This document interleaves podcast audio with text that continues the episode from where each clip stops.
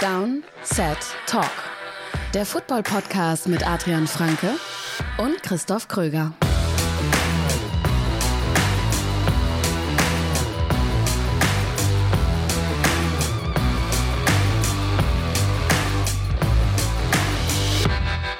Herzlich willkommen zu dieser Folge Downset Talk.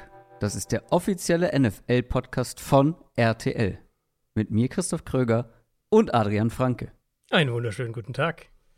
Ja, klingt noch ein bisschen ungewohnt, aber ihr habt richtig gehört.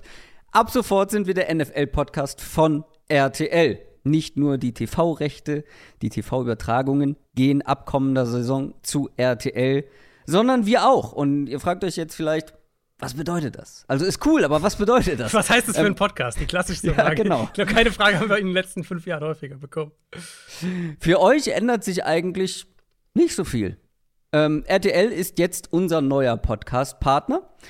Downset Talk bleibt aber genauso Downset Talk, wie ihr das kennt. Beziehungsweise im Zweifel gibt es sogar noch mehr Downset Talk, noch mehr Content für euch. Also es gibt natürlich jeden Donnerstag eine große Folge. Das ist die, die ihr jetzt gerade hört. Dann gibt's Downset Short Folgen, wenn was passiert. Kennt ihr. Und ab dieser Saison oder beziehungsweise der kommenden Saison gibt es dann auch direkt ab Woche 1 jeden Montag unser kleines Recap-Format nach den Spielen am Sonntagabend. Und das alles bei RTL Plus Musik und wie gehabt natürlich auch auf den gängigen Podcast-Plattformen. Ja, ich meine, wir freuen uns wirklich, dass das jetzt geklappt hat. Ihr könnt euch ja vielleicht vorstellen, dass es nichts, was innerhalb von zwei Tagen passiert, sondern dass da durchaus ein paar Wochen äh, dann Gespräche und Arbeit und ähm, ja, Verhandlungen natürlich auch dahinter stecken. Und ähm, wir freuen uns echt, dass wir jetzt nicht nur einen neuen Partner haben, um all die Formate eben, die ihr kennt, auch so weiterfahren zu können, äh, wie ihr das gewohnt seid, eben plus den, den Moon-Talk jetzt wirklich schon ab Woche 1 drin zu haben. Inklusive all dem Draft-Content, den wir jetzt auch haben, alles, was wir neben den, den regulären Donnerstagsfolgen eben machen, was natürlich auch zeitaufwendig ist, dass das alles da bleibt oder sogar Mehrwert und wir euch sogar noch ganz fix mehr bieten können, weil das können wir schon sicher sagen. Einmal im Monat wird es künftig auch eine zusätzliche Bonusfolge exklusiv auf RTL Plus Musik geben. Damit starten wir im Mai. Da wird es noch Details geben, die werden wir dann natürlich auch hier verkünden und auf Social Media verkünden. Aber da könnt ihr euch schon drauf freuen. Es wird definitiv eine feste Folge im Monat mehr geben.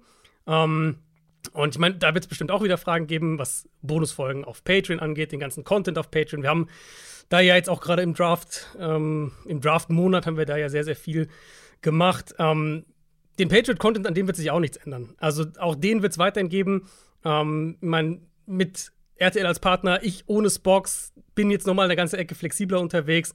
Das heißt, da, wenn überhaupt, wird es da noch mehr Sachen geben. Also es wird nicht weniger Content geben, es wird definitiv mehr Content für euch geben. Ganz genau, das ist die gute Nachricht. Eine Änderung gibt es. Ähm, es gibt ja ein paar Leute, die uns bei YouTube hören. Ihr müsstet bitte die Plattform wechseln. Aus technischen Gründen wird es nämlich keine Ausspielung mehr bei YouTube geben können. Das ist so die eine kleine Einschränkung. Aber wie gesagt, ähm, Downset Talk gibt es auf sämtlichen Podcast-Plattformen. Also das sollte eigentlich kein Problem sein. Und du hast sie gerade schon angesprochen, die Bonusfolgen bei Patreon. Da hast vor allem du ordentlich Content geliefert jetzt in der, in der Draft-Vorbereitung. Du zusammen mit Jan Wegwert allen voran, weil es gab ja noch mhm. ein paar Positions-Previews, die wir hier nicht mehr unterbekommen haben, donnerstags. Genau, genau. Die letzte Position-Preview jetzt auch da. Ähm, online die Safeties und Linebacker, nicht die besten äh, Positionen in diesem Draft, aber auch da gibt es natürlich interessante Spieler und auch da gibt es mehrere Spieler, die, sagen wir mal, zumindest in den ersten drei Runden gehen werden. Vielleicht ja ein, zwei auch in Runde eins. Ja, definitiv. also, also einer bestimmt. Ein äh, Safety mindestens. Ein Safety bestimmt, ja. Vielleicht auch ein Linebacker. Vielleicht ein Linebacker, genau. Ja. Ähm, die haben wir euch noch vorgestellt, aber auch ansonsten, die ist für alle auch äh, frei zugänglich. Also da müsst ihr kein Supporter sein, die kann jeder hören. Ja. Aber für Supporter gibt es auch noch mal richtig viel Content. Ich habe meine Wide Receiver Rankings für den Draft hochgeladen. Ähm, 25 Receiver habe ich jetzt insgesamt gescoutet für diese Klasse, die die gibt es auf Patreon natürlich auch für, für Fantasy Football dann potenziell interessant. Gleiches mit den Running Backs, da habe ich 19 gescoutet für diese Klasse. Gibt es auch ähm, auf Patreon und natürlich auch mein, äh, mein Big Board nach wie vor. Das ist meine Top 75 insgesamt für diesen Draft. Die findet ihr auch auf Patreon. Und dann sind wir beide gerade im Mockdraft Battle unterwegs. ähm, unsere Prediction Mockdrafts. Ich habe mal Ähm, Flo Merzmann, ein äh, treuer Hörer dieses Podcasts, hat mal nachgezählt, wie wir so über die letzten zwei Jahre abgeschnitten haben. Ähm, ich glaube, also du hattest 2021 sieben richtige, was schon sehr viel ist. Ähm, letztes Jahr drei richtige. Ich bin die letzten zwei Jahre relativ gut unterwegs gewesen, mhm. mit neun richtigen 21. Und das war mein ja. erster ähm, kompletter Prediction Mock Draft. Und ich dachte, ach, das ist ja einfach. Das mache ich jetzt jedes Jahr so. Äh, ganz so einfach ist es dann doch nicht. Äh, 2022 immerhin sechs richtige. Ja, auch was nicht auch gut so ist. schlecht. Also, was auch Fall. gut ist, ja. Gerade und der, der Trend äh, bestätigt ja auch so ein bisschen diese beiden Klassen, weil 2021 hatten wir halt einfach echt Fixpunkte. Wir wussten, äh, was heißt wussten, ja. aber wir waren sehr sicher, dass Trevor Lawrence an eins geht, dass Zach Wilson der zweite Quarterback ist. Ähm, wir wussten, dass so Spieler wie Kyle Pitts, wie Jamar Chase, dass, dass die hochgehen. Da war einfach eine höhere, äh, ja, mehr so Punkte, wo man sich einen Spieler eintragen konnte und da auch relativ sicher war, dass das passiert. Letztes Jahr war das schon viel, viel schwieriger, weil wir keine Quarterbacks hatten und ganz lange nicht klar war, wer überhaupt der Nummer 1-Pick ist. Ähm, und dieses Jahr, finde ich, ist so ein bisschen mhm. dazwischen. Also dieses Jahr ist es einerseits natürlich die Quarterbacks an der Spitze. Wir wissen, dass ein paar davon hochgehen werden. Wir können relativ sicher sagen, wer an 1 geht und können relativ sicher sagen, dass an 4 ein Quarterback geht. Aber mhm. dadurch, dass es so ungewiss ist, welche Quarterbacks gehen und wie viele dann sonst noch in der Top 10 gehen, hast du halt diese Weichenstellung-Punkte einfach. So habe ich es in meinem, in meinem zweiten Mockdraft, den es übrigens auch auf Patreon ja gibt, ähm, inklusive einer Folge, wo ich drüber spreche. Und so habe ich das immer genannt, diese Weichenstellungspunkte irgendwie. Weil je nachdem, was du halt an zwei machst und was du an drei machst, ändert sich ja die ganze Top 10. Und wenn jetzt ein Mockdraft, wenn man jetzt einen Mockdraft macht, seinen finalen Mockdraft, ich meine, du sitzt gerade an deinem, ich werde meinen, äh, im Laufe des Donnerstags werde ich den dann auch hochladen. Und wenn man den zweiten Pick halt falsch hat, ist wahrscheinlich der Großteil, ja. zumindest bei der Top 10, Top 12, ähm, hat man dann im Endeffekt wahrscheinlich falsch, weil einfach dann die Lawine in so eine andere Richtung rollt, ähm, dass dann halt ein Pick nach dem anderen jeweils daneben geht. Unsere Lawine rollt jetzt in Richtung Quick Question. Quick Question. Und die kommt diese Woche von Null Ahnung. Und das ist der Username. Null Ahnung. Finde ich schön. Null Ahnung fragt, sehen wir in der ersten Runde mehr Quarterbacks oder mehr Trades? Hm. hm. Soll ich zuerst oder magst du zuerst? Ne, hau raus. Ich, also wir rechnen ja jetzt Trades, die noch passieren, ne? Also der Panthers Trade zum Beispiel, der ja, zählt ja, da nicht rein. Ähm, am Draft Day. Genau, am Draft Day. Ich sag mehr Quarterbacks tatsächlich. Ich glaube. Ich sag mehr Trades. Sehr gut, sehr gut. Ähm, ich glaube, wir kriegen. Wir haben eine echte Chance auf fünf Quarterbacks in der ersten Runde. Und ich glaube, die Trades, gerade früh im Draft, die jetzt die man jetzt ja seit Wochen hier spekuliert. Er geht an, an drei. Vielleicht kommt ein Team ja. an zwei hoch sogar, wenn die Texans keinen nehmen. Ähm, könnten vielleicht die Titans in die, was weiß ich, an sieben, acht gehen. Solche Geschichten. Ich könnte mir durchaus vorstellen, dass das am Ende gar nicht alles, alles gar nicht passiert. Und stattdessen die Top 10 relativ unspektakulär verläuft. Und dann hast du halt so drei, vier Trades eher im, zweit, in, im zweiten und dritten Drittel der ersten Runde. Aber die, äh, der, der fünfte Quarterback, das wäre dann Hendon Hooker. Ich glaube, dass der eine reelle Chance hat, in die erste Runde reinzurutschen. Da glaube ich noch nicht so richtig dran. Ich bin gespannt. Soweit bin ich noch nicht in meinem Mockdraft, dass Hendon Hooker eine Rolle spielen könnte. Ähm, das Ding ist, ich glaube daran, dass es relativ ruhig bleibt in den Top Ten, mhm. ähm, was Trades angeht. Vielleicht gibt es einen in den Top Ten, aber ich glaube, dass es hinten raus relativ viele auch so kleine Sprünge gibt, weißt du? Das mhm, ist dann so, mhm. ja, so drei Plätze nach vorne, ja, um äh, den Spieler, der einen Ticken weiter gerutscht ist, dann sicher zu bekommen oder ja. so. Dann wird es ein, zwei Teams geben, die vielleicht dann doch noch mal in Runde 1 reindraften. Könnte äh, schon sein, ja. Könnte sein. Solche, solche Geschichten könnte ich mir schon vorstellen. Also, ich tendiere zu gleich viel mhm. und Tendenz mehr Trades als Quarterbacks. Der spannende Part in der zweiten Runde der ersten Hälfte ähm, Quatsch, andersrum. Nee, der zweiten andersrum. Hälfte der ersten Runde, so rum. Ich war, ja. Irgendwas stimmt gerade nicht. Ähm, ist dieses Jahr, denke ich, wenn man GMs gehört hat, und es mehrere wirklich haben darüber gesprochen in den letzten Tagen, die haben ja alle ihre Pre-Draft-Pressekonferenzen, ja. mehrere haben darüber gesprochen, wie wenige First-Round-Grades sie ausgegeben haben. Was, glaube ich, auch zu dem passt, wie wir diese Klasse jetzt in, in den letzten ja. Monaten euch vorgestellt haben und, und wie wir darüber gesprochen haben. Es ist einfach nicht so eine Top-Heavy-Klasse. Das ist eine, eine interessante Klasse für Tag 2 des Drafts aber es ist keine starke Spitze, egal positionsübergreifend. Ähm, und das, das wird, glaube ich, dazu führen, dass wir dann in der zweiten, ähm, in der zweiten Hälfte der ersten Runde schnell in Bereiche kommen, wo Teams keine klaren First-Round-Grades mehr haben. Oder halt nur noch vielleicht ein oder zwei. Und dann könnte eben das genau. passieren, was du gerade gesagt genau. hast. Hier, genau. keine Ahnung, die, wir mal, die äh, Jaguars an 24 haben vielleicht, wir sind an Pick 17 und die haben nur noch eine First-Round-Grade auf ihrem Board. Und dann kommen sie halt vier, fünf, sechs Spots hoch, weil genau. sie sagen, den wollen wir doch unbedingt haben. Sowas genau. kann ich mir auch vorstellen. Ja, genau, in die Richtung ging dann auch mein Bauchgefühl, dass es hinten halt mhm. viel offener ist, weil dann halt die, also ich ja. finde, das, das kippt dann schon ziemlich schnell, dass es nicht mehr diese klaren Topspieler ja. gibt. Und dann ja. wird es das ein oder andere Team geben, was dann noch einen viel höher hat. Und ich glaube, so ein Team wird sich für einen Quarterback bewegen. Und ich glaube, da kommen wir relativ schnell auf vier, fünf Trades. Das war unsere Quick Question, wenn ihr auch eine stellen wollt. Das geht als Supporter bei Patreon. Dann kommt ihr nämlich auf unseren Discord-Channel und da könnt ihr die ganze Woche über, ganze Woche über schnelle Fragen einreichen. News aus der NFL.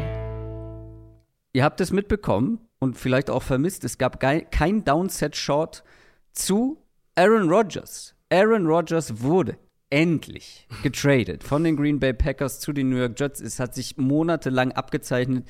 Jetzt ist es offiziell. Kein Downset Short, das ging leider mit dem ganzen Umzug zu RTL aus organisatorischen Gründen nicht und so kurz vorm Draft haben wir beide auch relativ viel zu tun. Ja, ja. Deswegen sprechen wir jetzt drüber. Aber viel zu besprechen gibt es ja eigentlich gar nicht mehr, außer vielleicht die Kompensation. Ja, wir haben ja so oft auch irgendwie schon drüber gesprochen. Ich weiß noch, dass wir so am, am, zweiten, dritten Tag der Free Agency, nachdem wir, wenn wir morgens unsere Recaps dann aufgenommen, ja. dass wir da irgendwann mal gesagt haben, uh, wenn es heute passiert, na, heute Abend kann ich erst so und so viel Uhr. Und jetzt war irgendwie fünf Wochen später. Ähm, ja, jeder wusste, dass es passieren wird. Ich glaube, es ist wirklich am sinnvollsten, mit dem Preis anzufangen.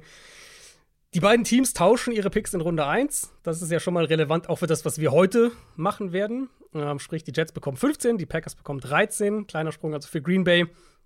Green Bay bekommt einen Zweitrunden-Pick dieses Jahr, die Nummer 42, einen Sechstrunden-Pick noch ähm, dieses Jahr und dann eben den Conditional Zweitrunden-Pick nächstes Jahr, der ein First-Rounder wird, wenn Aaron Rodgers 65 Prozent ähm, der Snaps spielt. Und dieser Conditional First Rounder 2024, ähm, das ist der, das ist der Pick, um den es ja die ganze Zeit ging. Also das war der Streitpunkt, der diesen Trade aufgehalten hat, nach allem, was wir wissen. Die Packers wollten einen klaren First Rounder ohne Bedingungen 2024. Die Jets wollten sich wohl mit einer Bedingung absichern, eben falls Rogers nach der kommenden Saison seine Karriere beendet. Dass es mhm. dann nur ein Second Rounder ist. Jetzt ist es zwar ein Conditional Pick geworden, aber für mich haben die Packers dieses Tauziehen trotzdem gewonnen, weil die Condition ist ja nur an die Snap-Zahl in der kommenden Saison geknüpft.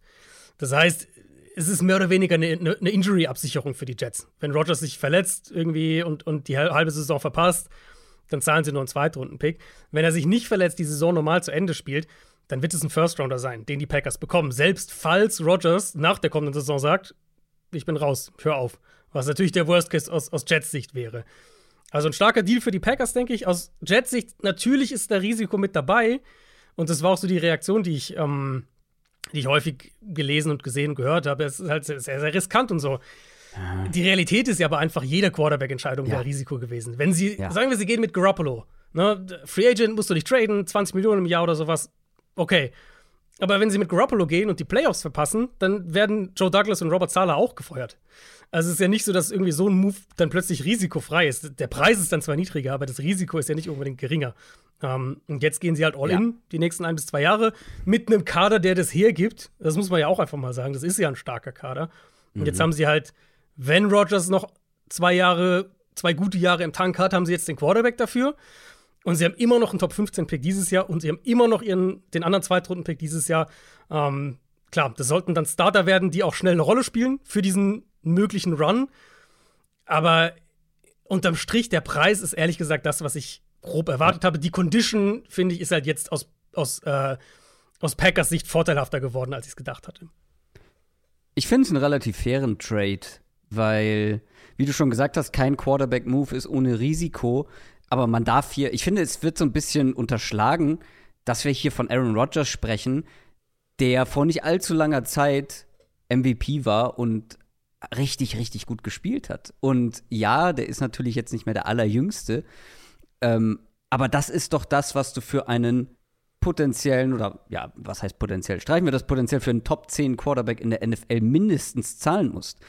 Und dass kein Quarterback-Move risikofrei ist, Ich meine, das haben die Denver Broncos jetzt zu spüren bekommen und ein Restrisiko bleibt dann schon. Ich habe nichts anderes erwartet in Sachen Kompensation. Mhm. Ja, wenn wenn es sozusagen in die Jets-Richtung gegangen wäre, dann wäre die Condition für den First Rounder 2024 Ja. halt irgendwas gewesen. Keine Ahnung, Aaron Rodgers ist am so und so vielten Tag des Liga-Jahres noch im Kader oder irgendwie solche so eine Geschichte. Aber sie hatten Ähm. halt auch keinen Leverage. Ne? Also, wo, Ja, ja, sie haben sich Ja. da halt in so eine aussichtslose Position befördert mit dem ganzen Hin und Her. ja. Ich glaube, Anfang der Free Agency hättest du eine viel bessere Verhandlungs- oder hattest du eine viel bessere Verhandlungsposition. Jetzt hat sich das so weit gezogen und jetzt mussten sie den Preis dafür zahlen. Aber es ist, ich finde es trotzdem dann immer noch gut, weil es immer noch die beste Option für die Jets ist für diese Position. Das denke ich unterm Strich auch. Man, man kann natürlich mit Lamar Jackson argumentieren. Da sage ich dann eben. Aber der wäre halt viel teurer geworden. Der wäre viel teurer im Gesamtpaket, genau, weil man muss ja nicht nur die zwei First Rounder, Eben. sondern den Vertrag auch noch bedenken. Und da ist dann eben die Frage, wie schnell hätte das funktioniert Mhm. ähm, bei den Jets. Jetzt hier wissen wir ja relativ sicher, die Offense wird irgendeine Version von der Offense sein, die Rogers schon kennt, mit, mit Hackett, der ja auch da ist und so. Also ähm, das wird, glaube ich, schon relativ vergleichsweise schneller funktionieren und, und sie sind halt jetzt all in einfach. Sie sind halt jetzt ein bis zwei Jahre all in. Ähm, und wenn sie jetzt nächstes Jahr die Playoffs schaffen, vielleicht sogar ein Playoff-Spiel gewinnen, vielleicht sogar ein Playoff-Run hinlegen, dann wird, glaube ich, niemand im Nachhinein sagen, äh, hätten sie nicht machen sollen, sondern dann wird das der Move sein, der Ja. dieses Fenster, also zumindest ihnen eine Chance in diesem Fenster gibt, das sie jetzt haben, bevor halt der Kader, und das fängt ja jetzt schon an mit einem Quinn Williams zum Beispiel, bevor halt der Kader dann einfach zu teuer wird und du den dann Mhm. nicht mehr zusammenhalten kannst. Wird halt, ist halt generell einfach ein, ähm, ja, ein gewagtes Unterfangen in dieser Division, aber auch in dieser Conference natürlich. Ne? Also Klar. Ja. die Division ist packed jetzt, aber sowas von. Ja, ich habe auch überlegt, ähm, jetzt so Bauchgefühl, mal, die werden doch Division-Folgen haben und so weiter, klar. Aber Bauchgefühl, sind die Jets für dich überhaupt das beste Team in der Division mit dem Move? Hm. Nee. Irgendwie nicht, gell? War auch so mein erster, äh, erster Impuls. Und vielleicht sehe ich das im August oder wann auch immer Ja, damit die Folge müsste man noch nacheinander mal- ist, aber müsste man noch mal in die Details gucken. Aber ich, also Bauchgefühl nicht. Weil sich Mhm. da jetzt auch ja in der Offense in Sachen Receiver noch mal einiges auch geändert hat. Und mal gucken, wie das dann überhaupt zusammen direkt funktioniert. Das ist für mich so ein typisches, es sieht nach einer Offense aus, die erstmal Startschwierigkeiten bekommt mit den ganzen Änderungen. Mhm, könnte sein, ja. Offensive Line muss man gucken, was im Draft dann noch passiert. Und auch das muss dann erstmal funktionieren. Da sehe ich ein, zwei Schwachstellen. Mhm. Also, die Dolphins sind halt äh, schon ein Jahr weiter gefühlt. Haben äh, natürlich ein größeres Fragezeichen dann noch, was, was, was Tour angeht ähm, oder generell die Quarterback-Position. Und die Bills haben halt einfach Josh Allen. Vielleicht ist der Kader Ja. nicht, nicht insgesamt so stark wie die anderen beiden, aber es ist halt auch immer noch Josh Allen. Also ja, mein erster Instinkt war, dass Buffalo immer noch die Eins ist, Ja. wie gesagt. Das ist irgendwie, das ist so ein bisschen so ein, ich will erst sehen, dass sie entthront werden. Ähm, und wie Ja. gesagt, die Offseason ist ja noch lang. Ne? Vielleicht kann, könnt ihr durchaus vorstellen, dass die Bills in, in äh, 48 Stunden für die Andre Hopkins getradet haben, zum Beispiel. Und dann reden wir sowieso noch mal anders drüber. Und dann Ähm. holen sich die Patriots auch noch Lamar Jackson in die Division. Also sowas. Hast, du- weißt du nicht, dass die Patriots äh, Will Levis mögen? Also das ist doch der Move dann. Ne, eigentlich wäre ja die, die, die konsequente Alternative zu Lamar Jackson wäre natürlich Richardson im Draft. Das stimmt, ja. Das stimmt. Aber Das es gibt, ja, es gibt tatsächlich das Gerücht, dass die Patriots Will Levis mögen und eventuell Ja, sogar aber für den hochtraden könnten. also da ist irgendwie sehr, sehr viel ähm, Smoke mit unterwegs, weil gerade in den letzten Tagen mögen sehr viele Teams Will Levis sehr, sehr doll. Das Mhm. ist schon irgendwie verwunderlich. Das kommt sehr aus dem Nichts und bestimmt ist da mindestens ein, ein Team dabei, wo es auch stimmt. Aber nicht alle. Nicht alle mögen plötzlich Will Levis Also- mehr als vorher. Ja, das glaube ich auch. Ich meine, was man bei Levis einfach sagen muss, ist, was denke ich relativ offensichtlich ist, ist, dass die Liga ihn mehr mag als der, der mediale Konsens. Auch als wir beide, als wenn ihr generell jetzt irgendwie Ja. euch fast, fast egal, auf welche Plattform ihr euch Draft-Reports anschaut oder Draft-Videos oder was auch immer, die meisten, die medial sozusagen scouten, ähm, sind nicht so hoch bei Levis. Die Liga, glaube ich, mag ihn mehr. Das, ist, das, ist, das driften- steht, glaube ich, außer Frage. Wir driften ab. Wir driften wir ab. haben Ja, noch also genug Zeit, über Will Levis Genau. zu sprechen. Genau, also Wir die ja Packers-Seite. Rodgers. Genau, die Packers-Seite sollten wir vielleicht noch kurz zumindest ansprechen. Ähm, ich meine, dass sie dieses Kapitel zumachen wollten, das war offensichtlich. John Love kriegt jetzt die Chance. Ähm, da steht jetzt auch gleich die erste Entscheidung an, weil bis zum 1. Mai müssen sie sich entscheiden, ob sie die 50-Option ziehen für ihn.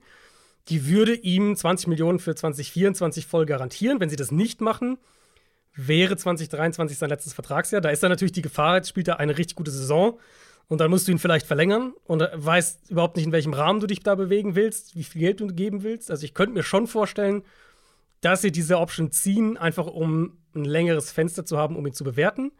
Ähm, das ist auf jeden Fall die nächste Entscheidung, die die Packers jetzt treffen müssen. Ich kann nachvollziehen, wie sie jetzt an den Punkt kamen, dass sie dieses Kapitel beenden wollen, aber das macht ja die ganze Offseason letztes Jahr umso absurder bei, bei Green Bay, weil, also fast exakt vor einem, ein bisschen mehr als vor einem Jahr, ähm, haben sie ja Rogers diesen Dreijahresvertrag für 50 Millionen pro Jahr gegeben, obwohl sie Davante Adams getradet haben und man irgendwie nie so richtig den Eindruck hatte, dass sie mit Rogers jetzt wirklich all in gehen. Mhm. Was ja an sich der logische Move gewesen wäre, wenn du ja. deinem bald 40-jährigen Quarterbacks 50 Millionen pro Jahr gibst. Ja. Das hat irgendwie nie zusammengepasst und jetzt beenden sie das Kapitel und irgendwie gefühlt hätten sie es lieber letztes Jahr beendet. So vom, von der Timeline. Und ja, mal gucken, ob Jordan Love die Antwort ist. Das ist jetzt die Frage für die kommende Saison.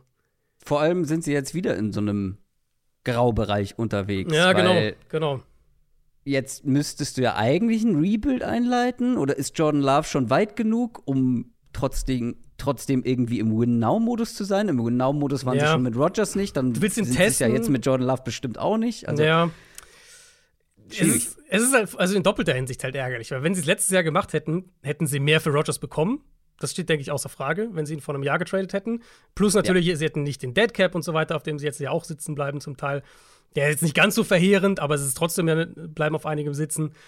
Ähm, und sie hätten halt schon ein Jahr Jordan Love gehabt. Also wir wüssten ja jetzt schon viel mehr, was Jordan Love ist, wenn, sie, wenn der ein Jahr jetzt schon gespielt hätte. Das macht so diese, die, die, die Offseason letztes Jahr aus Packers Sicht war einfach komplett inkohärent. Also da hat irgendwie nichts zusammengepasst. Jetzt haben sie einen klaren Sch Schlussstrich gezogen und jetzt werden sie halt, denke ich, Jordan Love ein, vielleicht zwei Jahre testen. Dann gab es noch einen kleinen Sportwettskandal rund um die NFL. Einige Spieler wurden suspendiert, unter anderem Lions Receiver Jameson Williams. Genau, mehrere Spieler insgesamt. Ähm, Jameson Williams und äh, Lions Receiver slash Special Teamer Stanley Berryhill für jeweils sechs Spiele. Und dann Quintus Cephas, ähm, CJ Moore, Safety und Commanders Defensive End Chaka Tony auf unbestimmte Zeit, aber mindestens ein Jahr. Also die gleiche Sperre, die Calvin Ridley letztes Jahr bekommen hat. Der Unterschied ist relativ leicht erklärt. Die Spieler, die eben für mindestens ein Jahr suspendiert wurden, haben auf NFL-Spiele gewettet. Die anderen beiden, also inklusive Jameson Williams, haben auf andere Spiele gewettet, also andere Sportarten, nicht die NFL. Aber sie haben diese Wetten innerhalb einer NFL-Facility platziert. Also die saßen wahrscheinlich irgendwo in der Lions Facility rum und haben auf ihrem Handy halt äh, gewettet, vermute ich mal, dass es so in der Richtung mhm. war. Und ich verstehe natürlich alle, die jetzt irgendwie sagen, ja, wo ist da die Verhältnismäßigkeit zu anderen Suspendierungen? Wo, wie passt es zu, zum Strafmaß in anderen Sachen? Ist es nicht totaler Quatsch, jetzt Spieler zu suspendieren, die auf andere Sportarten wetten, nur weil es in Team-Facilities passiert und so weiter. Und das verstehe ich und, und stimmt da auch in vielem zu. Das ist viel aber, zu viel. Das sind viel zu viele Spiele. Du kannst die gerne sperren. Du kannst gerne auch irgendwie sagen, ey Leute, das geht so nicht, das geht gegen unsere äh, ja, gegen unsere Philosophie, was die Liga angeht. Aber sechs Spiele, das ist, eine, das ist fast eine halbe Saison. Nicht ganz. Ja, aber, also zum einen, die Spieler kennen diese Regeln. Jeder hat gesehen, wie die NFL letztes Jahr bei Ridley ja, durchgegriffen hat. Natürlich ist es doof, klar. Und vor allem, vor allem, weil die Liga mittlerweile halt so krass mit Sportwetten in einem Boot sitzt, was eben Partner angeht, werden die Strafen umso drakonischer sein, um ganz krass klarzumachen, dass hier halt hier eine radikale Trennung besteht. Und das, das, das, klingt auf den, ersten, auf den ersten Blick natürlich absurd, aber es ist ja eigentlich völlig logisch.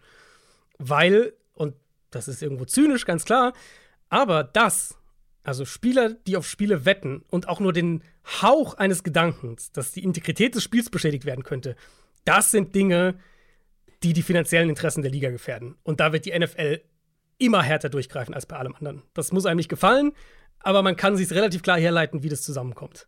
Das kann ich auch verstehen, aber für mich für mich steht nicht die Integrität der Spieler auf dem Spiel, wenn sie auf UFC-Fights. Natürlich nicht, aber es geht ja aus Liga-Sicht darum, so, so drastisch wie möglich diese Grenzen zu ziehen. Und dass du keinerlei Zusammenhang hast zwischen irgendwas, was in unseren in unserem, sozusagen auf unserem Grund und Boden passiert, mit Sportwetten. Gut, das war's von den News und ihr werdet schon gelesen haben, was wir heute, heute Abend, sage ich schon, heute in der Folge machen. Wir machen einen Mockdraft. Der NFL Draft. Eigentlich müsste es zwei unterschiedliche Begriffe geben für Mockdraft, weil es ist immer verwirrend. Es gibt Mockdrafts, wo die Leute das machen, was sie machen würden, wo sie aus GM-Sicht agieren. Mhm. Und dann gibt es die, wo man versucht, den Draft zu prophezeien, eine Prognose, eine Prediction. Und das sind ja zwei komplett, komplett unterschiedliche hm. Dinge, aber die sind dann, wenn du sie vor allem dann irgendwie grafisch oder aufgelistet siehst, äh, sieht man ja erstmal keinen Unterschied. Wir machen heute keinen Prediction Mock Draft. Über die haben wir ja schon gesprochen. Die machen wir beide einzeln, privat. Wir machen, wie die letzten Jahre auch, einen. Ja, da müssen wir uns einen neuen Begriff einfallen lassen. Ein Bock Draft. Ein äh, Mock Draft. Ein so Möchtegern-Draft. so wie wir es gern hätten, auf jeden Fall. Wir haben die erste Runde aufgeteilt. Achtung, nur 31 Picks. Warum, Adrian? Äh, weil die Miami Dolphins gerne Tom Brady und Sean Payton gehabt hätten, mhm. angeblich. Und äh, das hat sie ihren First Rounder gekostet. Ganz schön teuer. Da hat man damals gar nicht so, also ja, ja. da hat man gesagt, okay, den haben sie entzogen bekommen, aber jetzt, wo es darum geht, mhm. wäre tut's Pick weh. Äh, 21 wäre es, glaube ich, gewesen. Ja, und da gibt es noch interessante Spieler natürlich. Also nur 31 Picks diese Runde. Wir haben das Ganze aufgeteilt. Du hattest einen Wunsch, dem bin ich nachgekommen. Du wolltest nämlich nicht die Arizona Cardinals ja. haben. Aus zwei Gründen. Also zum einen, ich, weil ich es einfach auch spannend fände, deinen Gedankengang dann zu hören, wenn der Pick dran ist. Und zum anderen, weil ich halt ungefähr, keine Ahnung, 20 Mockdrafts für die Cardinals allein äh, in dieser Offseason gemacht habe, dass ich gesagt habe, ich, ich nehme gerne mal die Abwechslung mh, mm, und, und mache die, und, und mach die geraden Zahlen und überlasse dir auch die Ehre anzufangen. Wir picken also abwechselnd. Wir picken so, wie wir das machen würden. Und wir picken oder wir draften ohne Trades, korrekt? Genau. Ja, ich finde Trades in, in, vor allem in reinen Audio-Mock-Drafts, finde ich, sind Trades immer sehr ja. verwirrend. Und wenn halt jetzt, keine Ahnung, du willst ja an drei, vermute ich mal, keinen Quarterback nehmen, der ist dann halt einfach an vier noch da, wo in einem anderen Szenario vielleicht jemand von vier auf drei hochgetradet wäre oder sowas. Genau. Wir starten. Ich starte an eins mit den Carolina Panthers. Und die Gerüchte verhärten sich oder haben sich jetzt in den letzten Tagen und Wochen immer mehr verhärtet, dass es Bryce Young wird, der mhm. Quarterback mhm. von Alabama. Und wer unsere Quarterback-Folge gehört hat, wird wissen, das ist meine klare Nummer eins. Und er ist vielleicht nicht die Nummer 1 auf meinem Big Board, aber die Panthers, ich bin ja Panthers GM, also bin ich auch hochgegangen an 1 und habe mhm. da viel investiert, um an 1 zu kommen, um eben die freie Auswahl zu haben. Und dann wäre es natürlich absurd, hier nicht meinen Nummer 1 Quarterback zu nehmen. Und deswegen mache ich das, was höchstwahrscheinlich dann auch heute Nacht passieren wird. Ich nehme mit den Panthers Quarterback Bryce Young. Ich glaube, die ersten beiden Picks sind noch sehr smooth, weil wir beide jeweils unser Nummer 1 Quarterback einfach nehmen können für Teams, die einen Quarterback brauchen. Ähm, ich kann das Argument im Prinzip so, so kopieren und neu einfügen für Anthony Richardson an zwei zu den Houston Texans. Das ist mein Nummer 1 Quarterback. Ich denke, ähm, dass der mehr Pro-ready ist, als ihm teilweise Credit geben wird, dass der schneller spielen kann, dass der Floor schneller stabil ist mit ihm. Und Texans haben eine gute Offensive Line. Texans werden eine Offense spielen, die relativ Quarterback-freundlich ist. Das wird ihm auch helfen. Sie haben noch Kapital. Ich habe ja, hab ja noch einen Pick gleich. Ähm, sie haben noch Kapital, mhm. um, um in Waffen zu investieren, in Receiver zu investieren. Sie haben auch schon ein, zwei ganz gute Leute. Also, ich mag eigentlich die Situation, in der sie sind für einen jungen Quarterback. Und für mich, Richardson, wie gesagt, der Nummer 1 Quarterback. Bei mir ist er Young die Nummer 2. Dementsprechend ist das ein relativ einfacher Pick hier zum Start.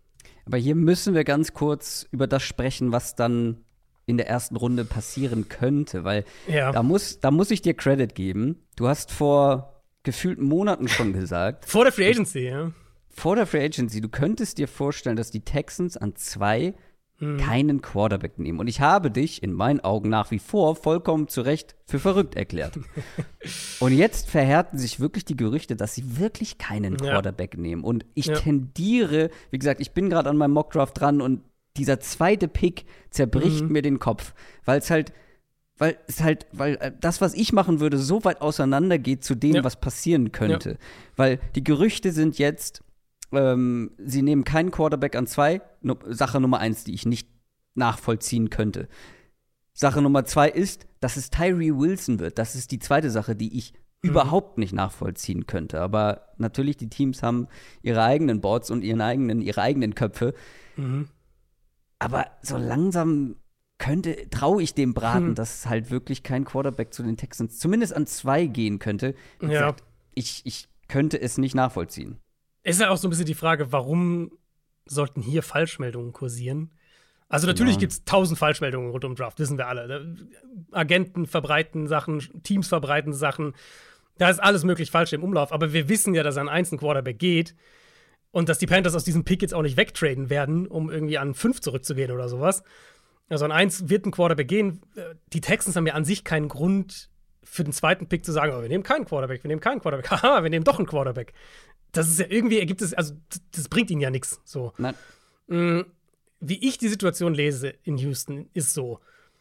Bryce Young war ja klare Nummer 1 Quarterback. Sie waren ja auch mit dabei in dieser, in dieser Gruppe an Teams. Die Raiders waren da auch mit dabei, Titans vielleicht, glaube ich, auch. Ähm, die versucht haben, an 1 zu traden. Am Ende, die Panthers hatten das beste Angebot, inklusive eben DJ Moore, der ja wohl da wirklich auch eine Schlüsselfigur war und deswegen haben die Bears das Angebot angenommen.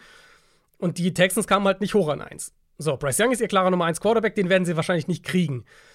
Jetzt gibt es keine starke Nummer 2 intern. Also, das ist alles meine Interpretation jetzt. Äh, Es gibt keine starke Nummer 2 intern auf der Quarterback-Position. Und dann kommst du eben in den Bereich, und das war ja mein Argument damals, irgendwann Anfang März, wo ich gesagt habe, das ist ein defensiver Headcoach, der einen Sechsjahresvertrag hat, lange Sicherheiten. Wenn die keinen Quarterback an zwei mögen, kann ich mir halt vorstellen, dass sie hier einfach, damals dachte ich noch Will Anderson, aber jetzt sagen wir einfach mal einen Pass-Rusher nehmen, ähm, ihren Nummer 1 Pass-Rusher und diese Quarterback-Geschichte ein bisschen aufschieben.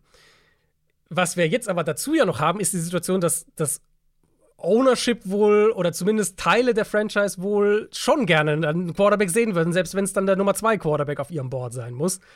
Und das führt halt zu diesem komischen, was so jetzt immer häufiger auch aufploppt, sie nehmen an zwei einen Edge Rusher und dann mit ihrem zweiten Pick einen Quarterback. Was ja eigentlich, also eigentlich absurd ist so ein bisschen, aber Ja. ich kann mir das mittlerweile echt vorstellen. Das muss nicht gar nicht mal sein, dass sie an 12 den picken. Ich kann mir vorstellen, dass sie von 12 in den unteren Bereich der Top 10 traden, weil mindestens einer wird fallen, wenn nicht zwei. Ähm, also werden aus der Top 5 rausfallen von den ersten vier Quarterbacks.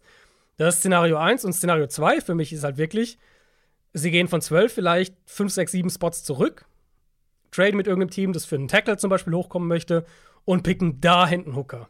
Ja, aber Das, das, sind macht doch aber zwei Szenarien, die überhaupt ich mir vorstellen Das kann. macht in meinem Kopf überhaupt keinen Sinn. Weißt du warum? Weil, wenn du vorhast, einen Quarterback zu draften und die Texans haben Stand jetzt Davis Mills. Und wenn du der Meinung bist, Hendon Hooker ist besser als Davis Mills und kann unser Franchise-Quarterback werden, dann könntest du ihn auch an zwei draften. Und ich kann mir einfach nicht vorstellen, dass alle anderen Quarterbacks in diesem Draft bei den Texans so niedrig sind, dass sie sagen, na gut, dann nehmen wir Hendon Hooker äh, eine halbe Runde später. Also das macht irgendwie Ja. vorne und hinten keinen Sinn für mich. Also es wirkt halt wirklich so, als wäre die Franchise so ein bisschen zweigeteilt. Und der eine Teil sagt, ohne Bryce dann- Young auf dem Board ist für uns ganz klar nicht Quarterback. Jetzt, Im Moment sieht es nach Tyree Wilson aus, ist für uns ganz klar Tyree Wilson der, oder, und oder Will Anderson der beste Spieler auf dem Board, mit Abstand. Und die Quarterbacks kommen dann vielleicht erst ein bisschen später. Und vielleicht kalkulieren sie das ja auch so ein bisschen, dass sie halt sagen, wir denken halt nicht, dass vier Quarterbacks in der Top 6 gehen. Und deswegen glauben wir, wir können unseren, unseren, vielleicht unseren Nummer 1 Spieler auf dem Board, abgesehen von Bryce Young, Tyree Wilson, Will Anderson, unseren Nummer 1 Spieler bekommen und können trotzdem noch einen der Quarterbacks, die wir alle ungefähr gleich mögen, Stroud oder Levis, wer auch immer, oder Richardson, können wir bekommen, vielleicht an 12, vielleicht irgendwie an 8, 9 mit einem kleinen Uptrade. Ich könnte mir halt vorstellen, dass sie so kalkulieren und, und so halt auch so ein bisschen diesen Mittelweg finden, um diese offensichtliche Diskrepanz, die da intern herrscht, ähm, um da einen Kompromiss zu haben. Ich kann mir bei sämtlichen, also das hört man ja häufig, ja, vielleicht mögen die drei Quarterbacks ähnlich gerne. Und ich kann mir gerade bei der Position Quarterback nicht vorstellen, dass NFL-Teams da keine klaren Präferenzen haben, weil da halt auch der Spielertyp ja so entscheidend ist für die komplette Offense.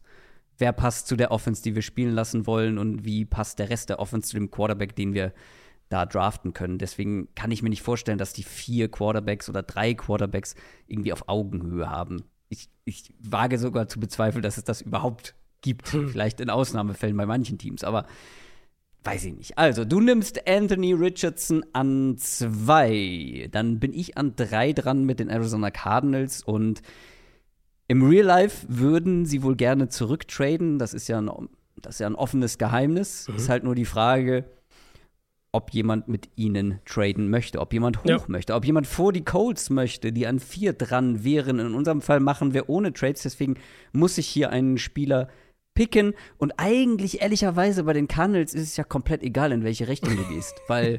so ein bisschen schon, ja. Weil, also der Roster ist einfach nicht gut. Da gibt es Löcher ohne Ende auf sämtlichen Positionen. Und deswegen nehme ich hier meinen Nummer 1 Spieler auf dem Board. Und das ist ein Spieler, wo es natürlich Bedenken gibt, aber das sind Bedenken, die ich jetzt in meiner Position als deutscher Podcaster und Analyst nicht nachvollziehen kann, weil ich mit Jalen Carter nicht persönlich sprechen hm. kann. Aber Jalen Carter auf Tape ist in meinen Augen der beste Spieler des Drafts und die Defensive Line der Cardinals, ja, ob du da jetzt einen Edge Rusher nimmst oder einen Defensive Tackle, dann nehme ich lieber den, den ich klar vor allen Edge-Rushern habe, nehme ich mhm. Jalen Carter, den Defensive Tackle, weil aktuell lese ich hier ähm, im, im, Roster so Spieler wie Rashad Lawrence, Leki Fotu, gut, der ist ein mhm. Tackle, ähm, Jonathan Ledbetter, das ist alles, LJ Collier haben wir noch, äh, ehemals Seahawks, äh, Jalen Carter, wie gesagt, in meinen Augen bester Spieler im Draft, bester ja. Spieler auf dem Board, und deshalb mein Pick für die Cardinals an der Stelle. Ja, kann ich nicht kritisieren. Abgesehen halt von Off-the-Field-Sachen. Ja. Und egal wer ihn pickt am Ende, der muss halt mit ihm da einverstanden und? sein. Da gibt es ja mittlerweile auch, sickert so ein bisschen durch, dass ein paar Teams jetzt wohl, ähm, also viele Teams haben sich ja sowieso mit ihm getroffen, ist ja klar. Mh, mm, dass es da auch mehrere gute Meetings gab. Ich glaube, Seattle an fünf, ja. da wärme ich mich mehr und mehr auf zu der Idee, dass sie den nehmen werden. Das Ding ist, es gibt bei Seattle einfach wirklich zwei extreme Meldungen. Ja, das stimmt. Und von ja. guten, von wo ich mhm. sagen würde, vertrauenswürdigen ähm, äh, Experten. Die einen sagen, die, die, die Seahawks lieben Jalen Carter. Mhm. Und die andere Hälfte sagt, sie nehmen ihn auf gar keinen Fall. Ja. Und jetzt müssen wir uns entscheiden, die einen Mockdraft machen, welches Lager glauben wir. Ja. Ja, nee, ist tatsächlich so. Und, und bei den Lions gibt es ja gibt's so ein bisschen ähnlich, da habe ich auch beides schon gelesen. Ich hatte lange Carter erst so in der zweiten Hälfte der Top 10. Vielleicht sogar erst Bears, Eagles, dann 9, 10 in der Range. Mittlerweile glaube ich, dass er 5 geht. Ich glaube nicht, dass Arizona ihn nimmt in der Realität. Ich, bei Arizona ja, ist es, für mich ist es Will Anderson oder Paris Johnson, der Offensive Tackle. Das sind die beiden Namen, die man mittlerweile mit Abstand am häufigsten hört. Ähm, klar wollen sie unbedingt runtertraden. Ich bin auch mehr und mehr skeptisch, dass sie das hinkriegen. Eben mehr und mehr denke ich, dass sie diesen Pick machen müssen, in Anführungszeichen. Und ich denke, dann werden sie möglichst sicher gehen und, und Anderson ist halt der möglichst sicherste Spieler in diesem Draft. Deswegen vermute ich, dass er sein wird, aber Jalen Carter ist ja auch mein Nummer 1 Spieler auf dem Big Board. Insofern werde ich das nicht kritisieren. Dann bist du dran mit Pick 4 mit den Indianapolis Colts. Ja, können wir eigentlich auch recht schnell machen.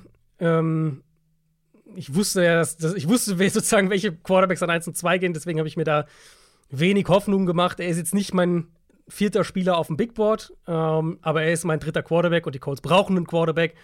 Und deswegen nehme ich CJ Stroud für die Colts. Ich glaube, der wird schnell funktionieren, der wird Day One starten können. Und er gibt ihnen, glaube ich, zumindest mal für die nächsten drei, vier Jahre einen guten Game Manager, der günstig ist und mit dem sie mal wieder Spiele gewinnen können und ein bisschen Stabilität auf der Position haben. Wie zufrieden auf einer Skala von 1 bis 10 wärst du als GM? Es ist, äh, ist ja schon so ein bisschen der Worst Case irgendwo für mich. Weil, also sagen wir, der Worst, Worst Case wäre jetzt, jemand tradet an drei und pickt da auch noch einen Quarterback und ich krieg nur den vierten ab. Aber es ist natürlich schon so, dass ich lieber einen Anthony Richardson an dem Spot hätte als GM. Ja.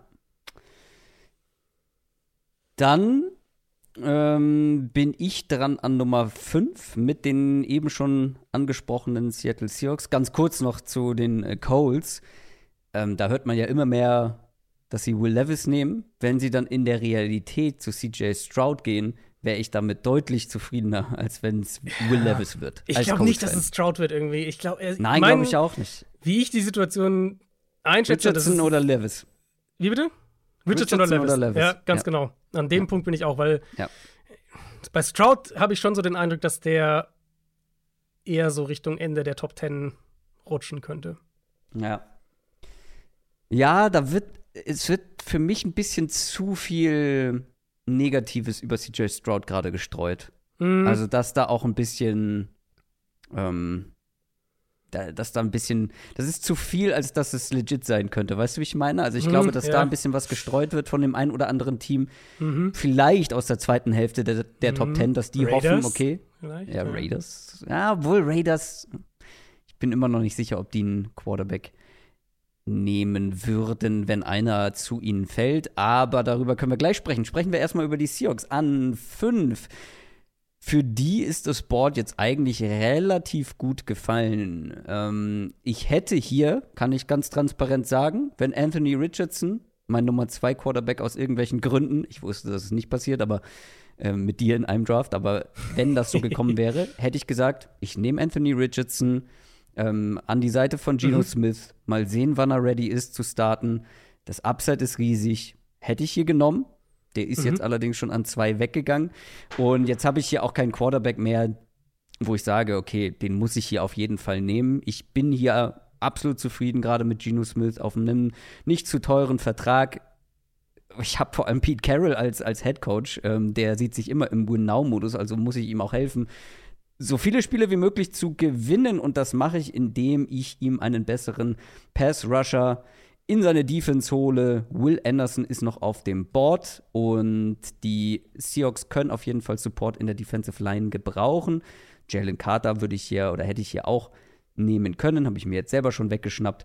Aber ich finde auch nicht, dass sie jetzt so prominent auf der Edge Rusher Position besetzt sind. Chandler Nwosu war eine positive Überraschung, mhm. schön und gut.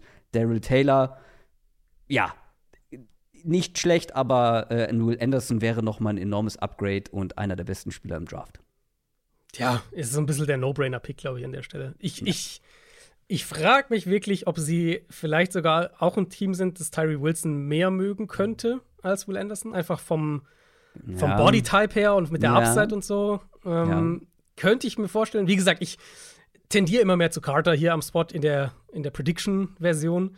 Mm, aber ich habe mich auch ein bisschen mit dem Gedanken angefreundet, dass sie Richardson nehmen könnten. Das hätte ich, war ich eine Weile lang echt so, hm, glaube ich nicht, glaube ich nicht.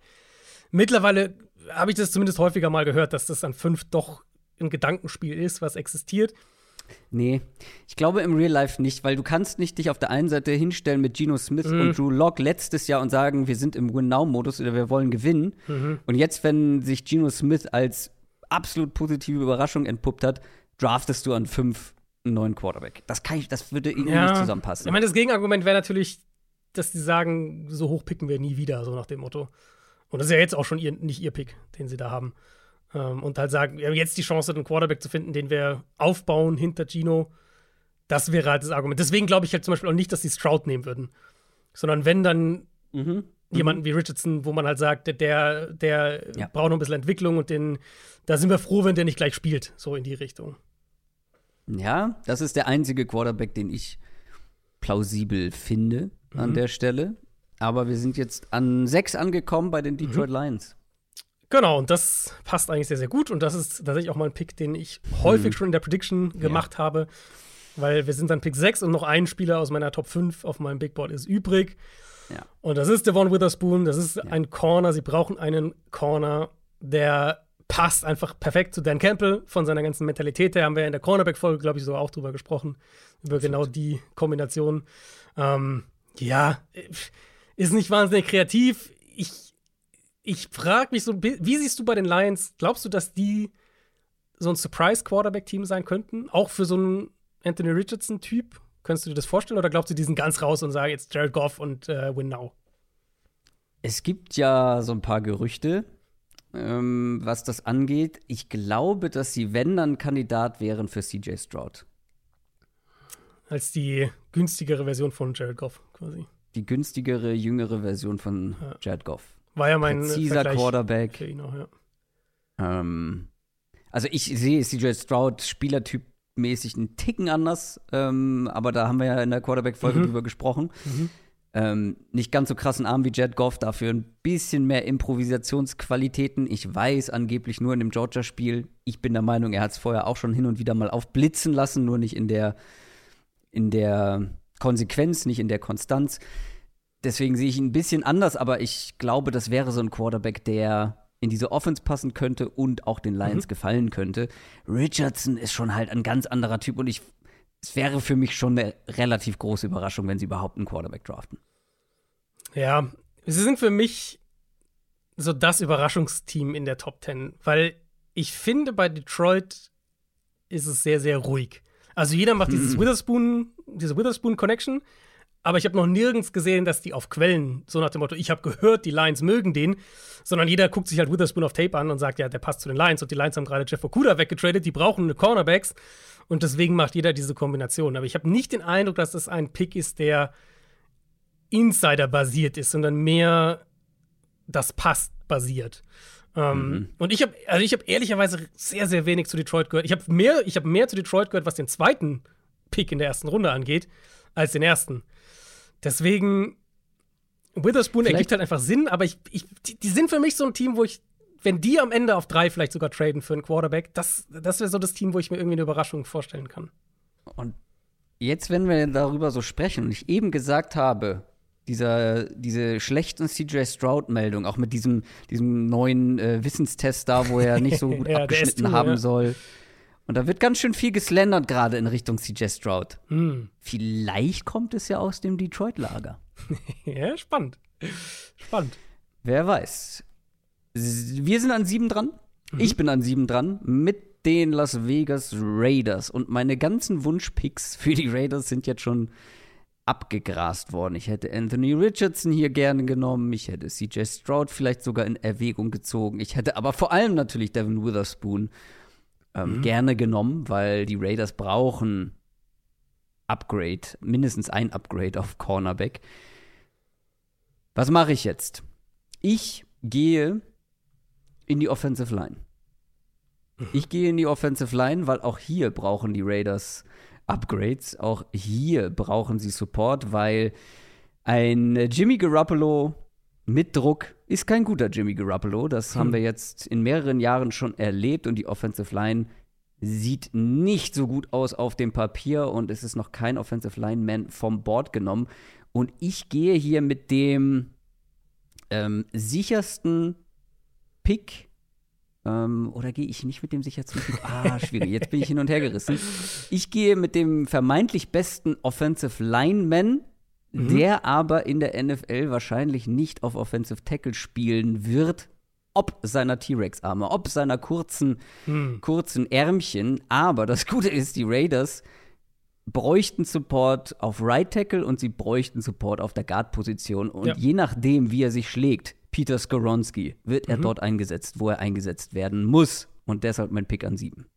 Ja, finde ich gut. Ähm, tatsächlich auch ein Pick, den ich seit gestern vermehrt höre. Äh, Glaubt, das ist ein Pick, der durchaus passieren kann. Für mich wäre halt Corner immer noch die Alternative. Ich könnte mir einen Christian Gonzalez nach wie vor auch hier vorstellen, weil die Also Starting Ich habe jetzt Christian Gonzalez nicht angesprochen, weil ich halt viel niedriger bin an ihm und sieben für mich zu hoch wäre. Wenn Ja. wir über die Realität sprechen, sind die Raiders absolut ein Kandidat für den Ja, zweiten ja, ja. Top-Cornerback. Klar. Ich, also genau, ich hätte ihn wahrscheinlich hier genommen, wenn ich die Raiders Mhm. hätte, weil ich bin auf 9 auf dem Big Board, also in der Range. Und ich meine, die Starting Cornerbacks der Raiders sind halt Ja. Duke Shelley und David Long und ja, das, da wird was passieren müssen. Aber, aber Skoronski hört man mittlerweile echt mehr. Ähm, halte ich für denkbar. Und, und die, die, die Erklärung ist ja eigentlich genau wie du gesagt hast, die brauchen ja nicht unbedingt einen Left Tackle. Es gibt ja diese Teams, wo wir sagen, oder einen Right Tackle. Sie brauchen, ähm, keine Ahnung, die, die Jets brauchen halt einen Tackle. Die, Genau. Äh, wer sind auch noch so? Die, die, die Bucks brauchen einen Tackle. Das sind wahrscheinlich dann nicht, vielleicht nicht unbedingt Skoronski, es sei denn halt, sie sagen uns sind die Arme egal, wir nehmen ihn trotzdem als Tackle. Die Raiders können ihn halt überall hinstellen. Außer Left Tackle, Eben. weil da sind sie gut. Ja. Eben. Deshalb meine Wahl Skoronski, Northwestern Offensive Lineman. Dann sind wir an Pick 8. Bei Pick 8 angekommen, die Atlanta Falcons. Du bist an der Reihe. Ähm, genau. Äh, hier beginnt natürlich die Bijan Robinson Watch. Ähm, ich werde ihn hier nicht nehmen, aber Überraschend. hier beginnt sie. Na, Falcons sind für mich halt schon immer noch Edge-Rusher. Mm, Und ich habe ja Nolan Smith und Tyree Wilson recht nah beieinander. Nolan Aha. Smith sogar ein klein wenig besser, aber die Falcons haben Ryan Nielsen als Defensive Coordinator geholt, der von den Saints kam. Was für Defensive Ends und, und Edge-Verteidiger hatten die Saints immer die letzten Jahre. Das absolute Monster, riesige Edge-Verteidiger, 260 Pfund und so weiter. Ich, ich finde die Idee, irgendwie sexy Nolan Smith da reinzupacken, neben diese ganzen Big Body Dudes, die sie sich geholt haben, Campbell und Onyemata und so, und, und da so ein, dieses andere Element reinzubringen. Glaub aber unterm Strich, der Verteidiger, der, oder der Edge-Verteidiger, der besser in das passt, was Nielsen machen möchte, ist Tyree Wilson. Und das nehmen, deswegen nehme ich ihn hier für die Falcons. Ist mir natürlich immer noch zu hoch, weil ich bin auf diesem Tyree Wilson Hype Train so gar nicht irgendwie dabei. Also Mhm. kein schlechter Spieler, aber in den Top 10 wäre er mir einfach grundsätzlich persönlich zu hoch als GM, dass der in den Top 10 gehen wird in der Nacht auf Freitag. Das ist, glaube ich, relativ sicher. Tyree Wilson, dein Pick für die Atlanta Falcons. Damit bin ich an Nummer 9 mit den Chicago Bears dran. Auch die haben mehrere Needs. Hm. Und ich werde hier Back-to-Back Offensive Line gehen, weil die Bears könnten auch einen Tackle gebrauchen. Und ich finde, es gibt hier noch einen ziemlich guten Tackle. Ich glaube, du bist nicht ganz so hoch bei ihm. Ich habe mir aber, ähm, ihr wisst es, Offensive Line-Experte Christoph Kröger ist da mal in die Analyse gegangen und Christoph Kröger mag Paris Johnson ganz gerne von Oh, doch, Ohio den find ich State. schon auch. Also ich habe den äh, auf Nummer 14 auf dem Big Board, also bin ich schon Ah relativ, ja, okay. relativ weit vorne. Paris Johnson geht zu den Chicago Bears. Die können auch mehr Support für ihre Offensive Line brauchen. Sie haben mit Justin Fields zumindest ihren Quarterback für die nächsten ein, zwei Jahre gefunden und der braucht mehr Protection und vor allem Paris Johnson könnte dann ja natürlich auch im Running Game helfen und ähm, ja, würde dann einen Braxton Jones auf Left Tackle ersetzen können. Oder auf der anderen Seite. Ja, Das muss gut. der Head Coach äh, ausbaldowern. Hat, hat, äh, hat ja sogar Guard gespielt, auch ein Jahr bei Ohio State. Also Stimmt. die Flexibilität gibt es sogar auch. Ähm, ja, finde ich sogar gut, finde ich gut und, und jetzt witzig, weil wir haben jetzt noch einen Pick in der Top 10, aber ich glaube, wir sind gar nicht so weit weg davon, dass von den Spielern, die in der Top 10 gepickt werden, in der Realität. Die Pairings sind wahrscheinlich anders, also wer wo landet, aber ähm, die, die wir jetzt hier gepickt haben, glaube ich, haben eine reelle Chance, auch alle Top 10 zu gehen, weil bei Paris Johnson hat man das immer mehr. Cardinals sind wohl auch sehr, sehr hoch bei ihm. Es gibt sogar Gerüchte, dass die ihn an drei sogar direkt nehmen könnten.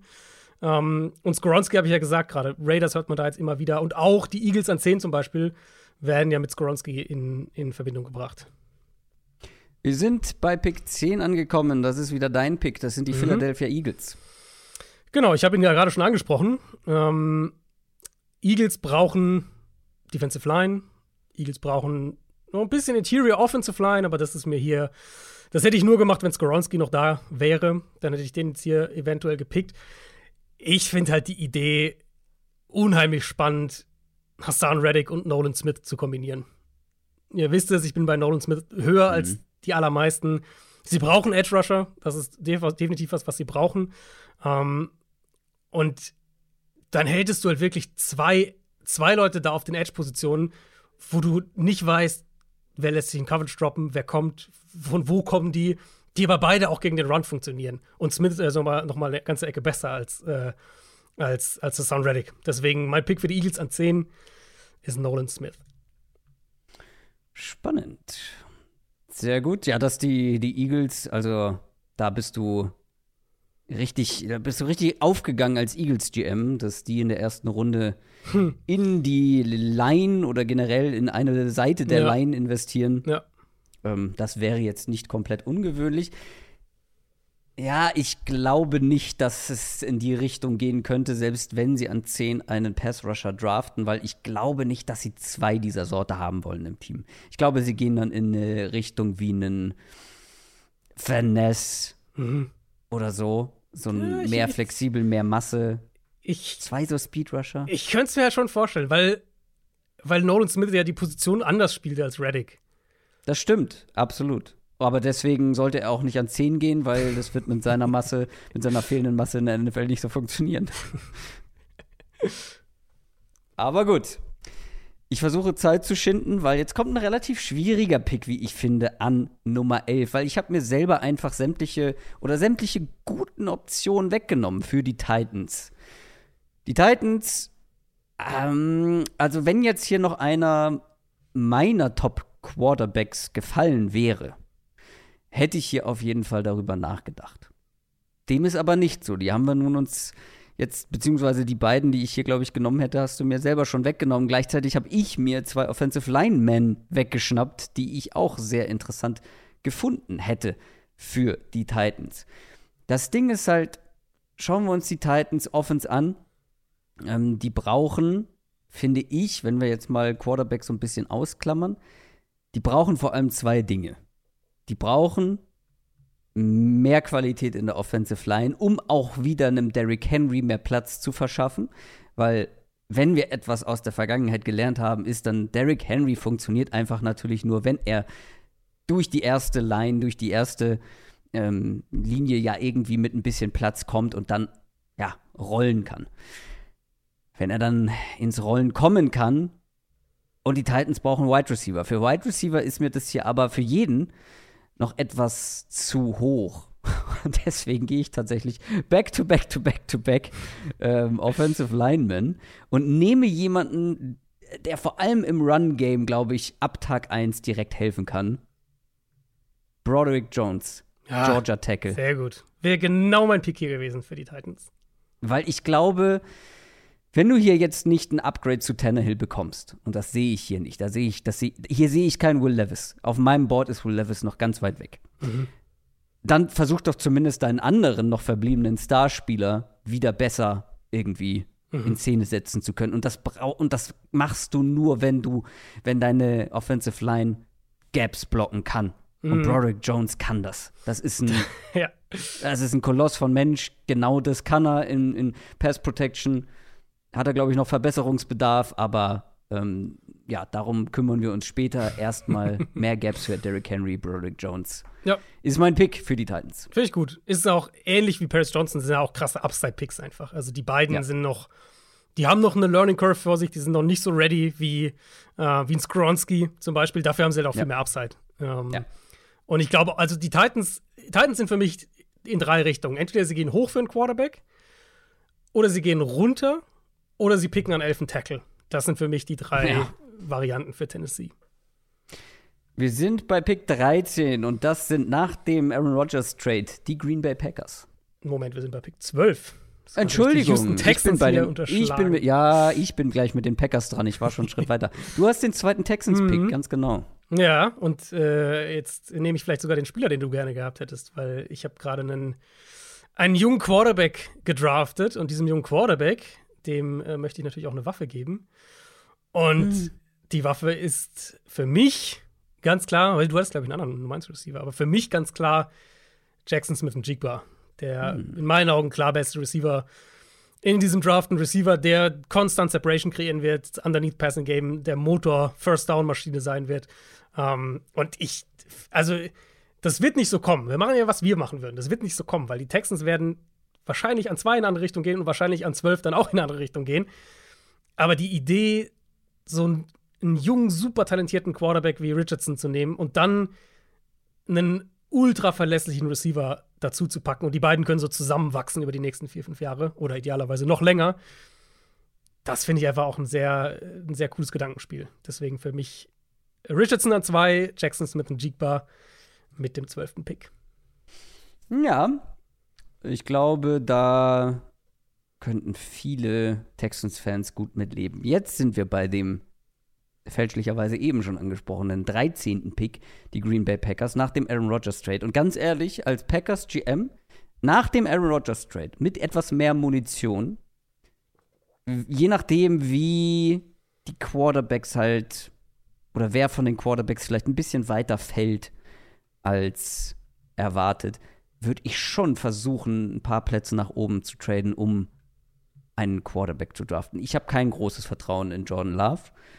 Er mag mich eines Besseren belehren nächste Saison.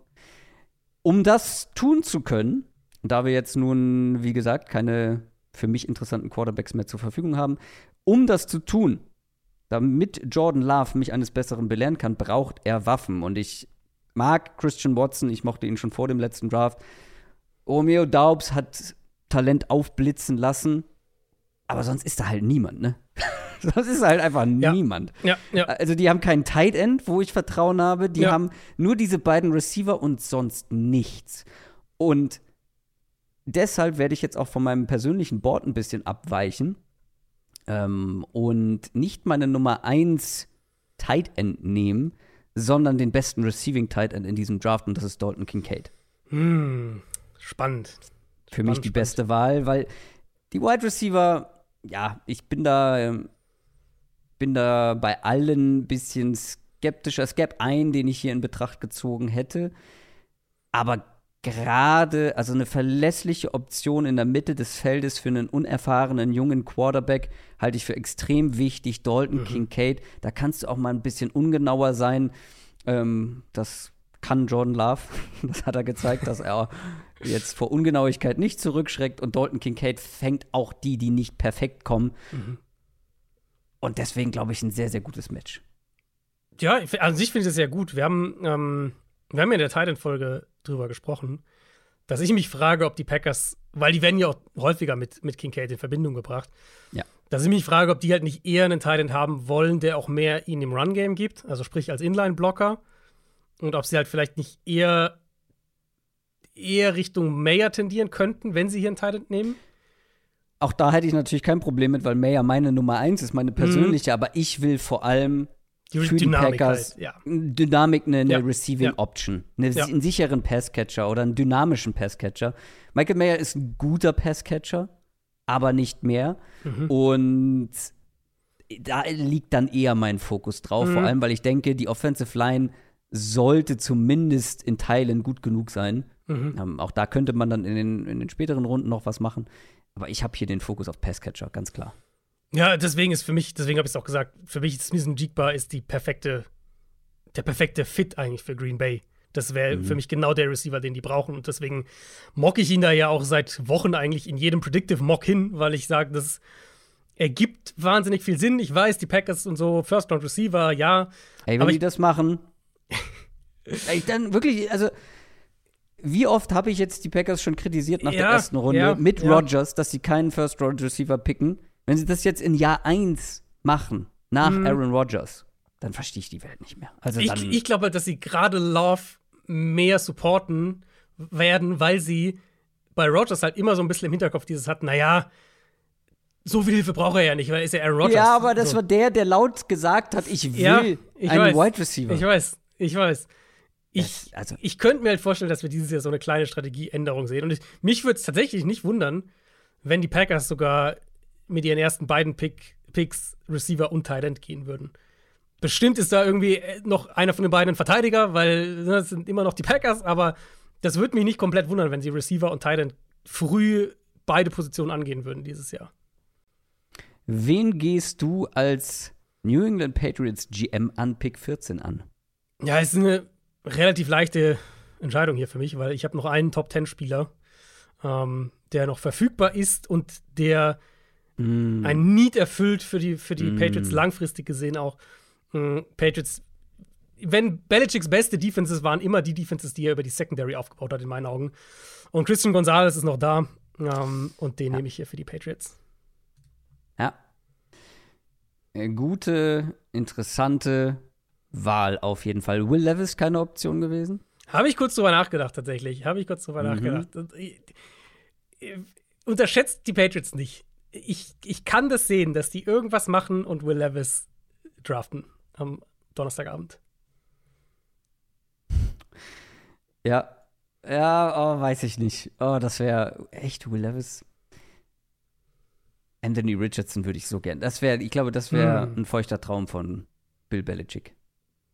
Anthony Vielleicht, ja. Richardson. Vielleicht. Das wäre noch mal ein Projekt, auf das er Bock hat. Weil Will Levis ist doch der nächste, der nächste Pocket Passer. Gut, er kann mehr aber als Pocket Passer, also aber ganz andere, ganz andere Armqualität, hat zumindest ein bisschen Mobilität, also im Vergleich zu Beck Jones auf jeden Fall. Ja, das schon, ja.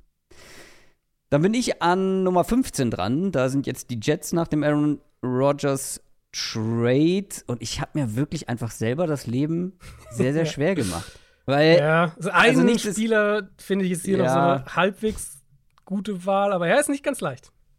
Es ist nicht ganz leicht, weil ich finde, die Jets, wir haben ja in den News so ein bisschen drüber gesprochen, die haben einen echt guten Roster auf vielen Positionen gut besetzt. Die haben aber einen klaren Need. Und das ist Offensive Tackle. Mhm. Und rate mal, wer jetzt die ganzen Offensive Tackles hier schon vom Bord gepickt hat. Ich. Ja? Wer muss ja. jetzt mit den Jets eine Entscheidung treffen? Ey, aber bevor ich hier jetzt minutenlang rumdruckse und rumeiere, nehme ich einfach den nächsten. Daniel ja. Wright, Tennessee. Ja. Tennessee Offensive Tackle, weil die Jets haben sich leider in diese Position gebracht, zu sehr mhm. nach Need draften zu müssen. Es gibt sicherlich noch bessere Spieler auf dem Board, aber das ist halt der klare Need und das ist das, was wir immer sagen. Am besten gehst du ohne klare Needs in den Draft, ja. weil dann bist du, äh, bist du flexibler und kannst ähm, ja auch Best Player Available picken. Das können die Jets aus meiner Sicht als GM hier nicht und vor allem mit Daniel Wright bekommen sie ein, ähm, der Right Tackle spielen kann. Richtig. Sollte auch. Also sollte auch, der sein bestes Jahr bei Tennessee eben auf dieser Position hatte. Mhm. Den nehme ich. Und dann haben die Jets mal wieder in der ersten Runde einen Offensive Lineman gedraftet. Wäre jetzt hier auch mein Pick gewesen. Also ja, ist auch nicht bei mir jetzt der nächste Spieler auf dem Board. Ich habe ja, Daniel Wright an ja. 28, aber ist halt irgendwie der logische Pick. Ähm, so wie das Board hier gefallen ist. Ich bin bei Wright wirklich mal gespannt, weil es gibt bei ihm ja so ein bisschen also der hat auch so ein bisschen Bad Press gekriegt die letzten paar Tage. Und so, so ein klein wenig ging es so in die Richtung, dass der vielleicht droppen könnte. Ich hatte ihn jetzt in meinem, ich habe ja meinen, meinen Mock 3.0 heute, äh, also am Mittwoch, gestern für euch, nur auf Twitter gepostet. Und da hatte ich ihn am Ende tatsächlich sogar an 31 bei den Chiefs. Einfach weil es diese, diese Vibes so ein bisschen gibt, dass der ein klein wenig abrutschen könnte. Aber hier, so wie wir jetzt das hier angehen, hätte ich den hier auch gepickt. Ja, der hat halt äh, gewichtstechnisch eine seltsame Entwicklung hinter sich. Der war relativ schwer in der Saison wohl, hat dann ähm, Gewicht verloren bis zur Combine, hatte eine gute Combine, hatte guten Pro, äh, nicht Pro Bowl, sondern Senior Bowl und hat dann wieder ordentlich Gewicht zugelegt zum Pro Bowl und der war dann wiederum nicht so gut. Und das war natürlich der letzte Eindruck. Vielleicht, ja, rührt das hm. daher so ein bisschen. Also, ja, aber auch charakterlich. Da gibt es so ein paar, ich will da immer nicht so viel drauf geben, weil ne? wissen wir alle nicht. Aber es gibt so ein paar äh, Berichte, dass da, dass der nicht überall so gut ankam, sagen wir es mal so. Daniel Wright, Pick Nummer 15. Ich als GM habe da überhaupt keine Bedenken. Bei mir kam der wunderbar an. Wer kommt bei dir für die Washington Commanders an 16 gut an? Bist du bei den Commanders schon in deinem Mock, in deinem Predictive Nein. Mock? Nein. Die finde ich nämlich echt schwer. Und das liegt zum einen daran, dass sie, also sie haben so ein, zwei Baustellen. Corner ist so ein Thema. Ähm, Tight End könnte hier auch eine Option sein. Sie haben aber jetzt nicht so diese, das nicht dieser, dieses Team, wo du drauf schaust und sagst, ah, das brauchen sie und das und das unbedingt hier, klar. Und auch ein Team, wo ich zumindest fast nichts gehört habe. Also mhm. ganz, ganz wenig, nur so ein bisschen mal Joey Porter habe ich hier, hier und da gehört, aber echt wenig. Ähm, so wie wir diesen Mock hier machen, und ich bin hier der GM und ich entscheide hier und ich sage, ist zwar schön und gut, was wir da gemacht haben, aber einen Starting Quarterback haben wir noch nicht. Ähm, wir haben Eric Bieniemy geholt als neuen Offensive Coordinator. Wir haben einen, der, der weiß, wie so ein Quarterback zu entwickeln ist. Ähm, oh. Und wir haben, wir haben genug okay. im Quarterback Room, wo wir sagen, hier äh, können direkt starten, können erstmal können erstmal die ersten Wochen zumindest spielen. Vielleicht sogar die erste mhm. halbe Saison hast du Sam Howell oder Jacoby Brissett und passt, sind wir gut aufgestellt. Aber unsere langfristige Lösung ist Will Levis. Und ich glaube auch nicht, egal, ich glaube, ich glaub, dass zumindest einer von diesen vier Quarterbacks realistisch aus der Top 10 fallen kann.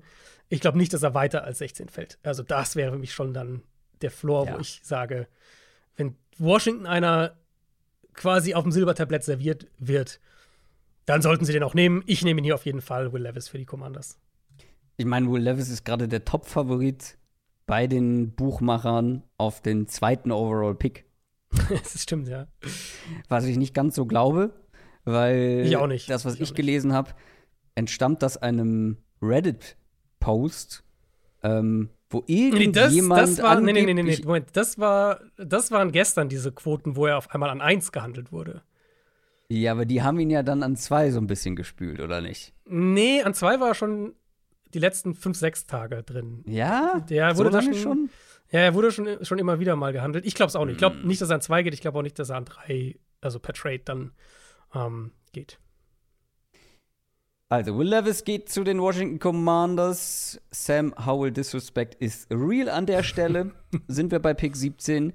Ich bin dran mit den Pittsburgh Steelers und es ist schon absurd, dass ich diese ganzen Teams habe, die Offensive Tackle Bedarf haben. Ja, aber oder? ist eine super, ist ein super Ding und das merkt man ja auch, wenn man mehrere Mocks macht, wie schwierig das auf einmal wird, Ja. weil du halt immer diese Runs bekommst. Und ich glaube, das wird ganz real so sein dieses Jahr, dass du ein bis zwei Tackles in der Top 10 hast und dann so ein Run, wo irgendwie zwischen 11 und 15 nochmal zwei oder drei gehen und plötzlich, deswegen glaube ich auch ehrlich gesagt, dass im realen Draft die Steelers für einen Tackle hochkommen werden. Das kann gut sein, weil ich finde schon, dass es nach Daniel Wright eine kleine, eine kleine Lücke gibt. Also wissen wir natürlich nicht, wie NFL-Teams das haben, wenn sie einen, ja, wenn sie einen den, der folgenden Spielern, Anton Harrison oder einen Dawan Jones, vielleicht noch hoch haben. Ich nehme hier keinen Offensive Tackle. Reicht dann auch irgendwann mal.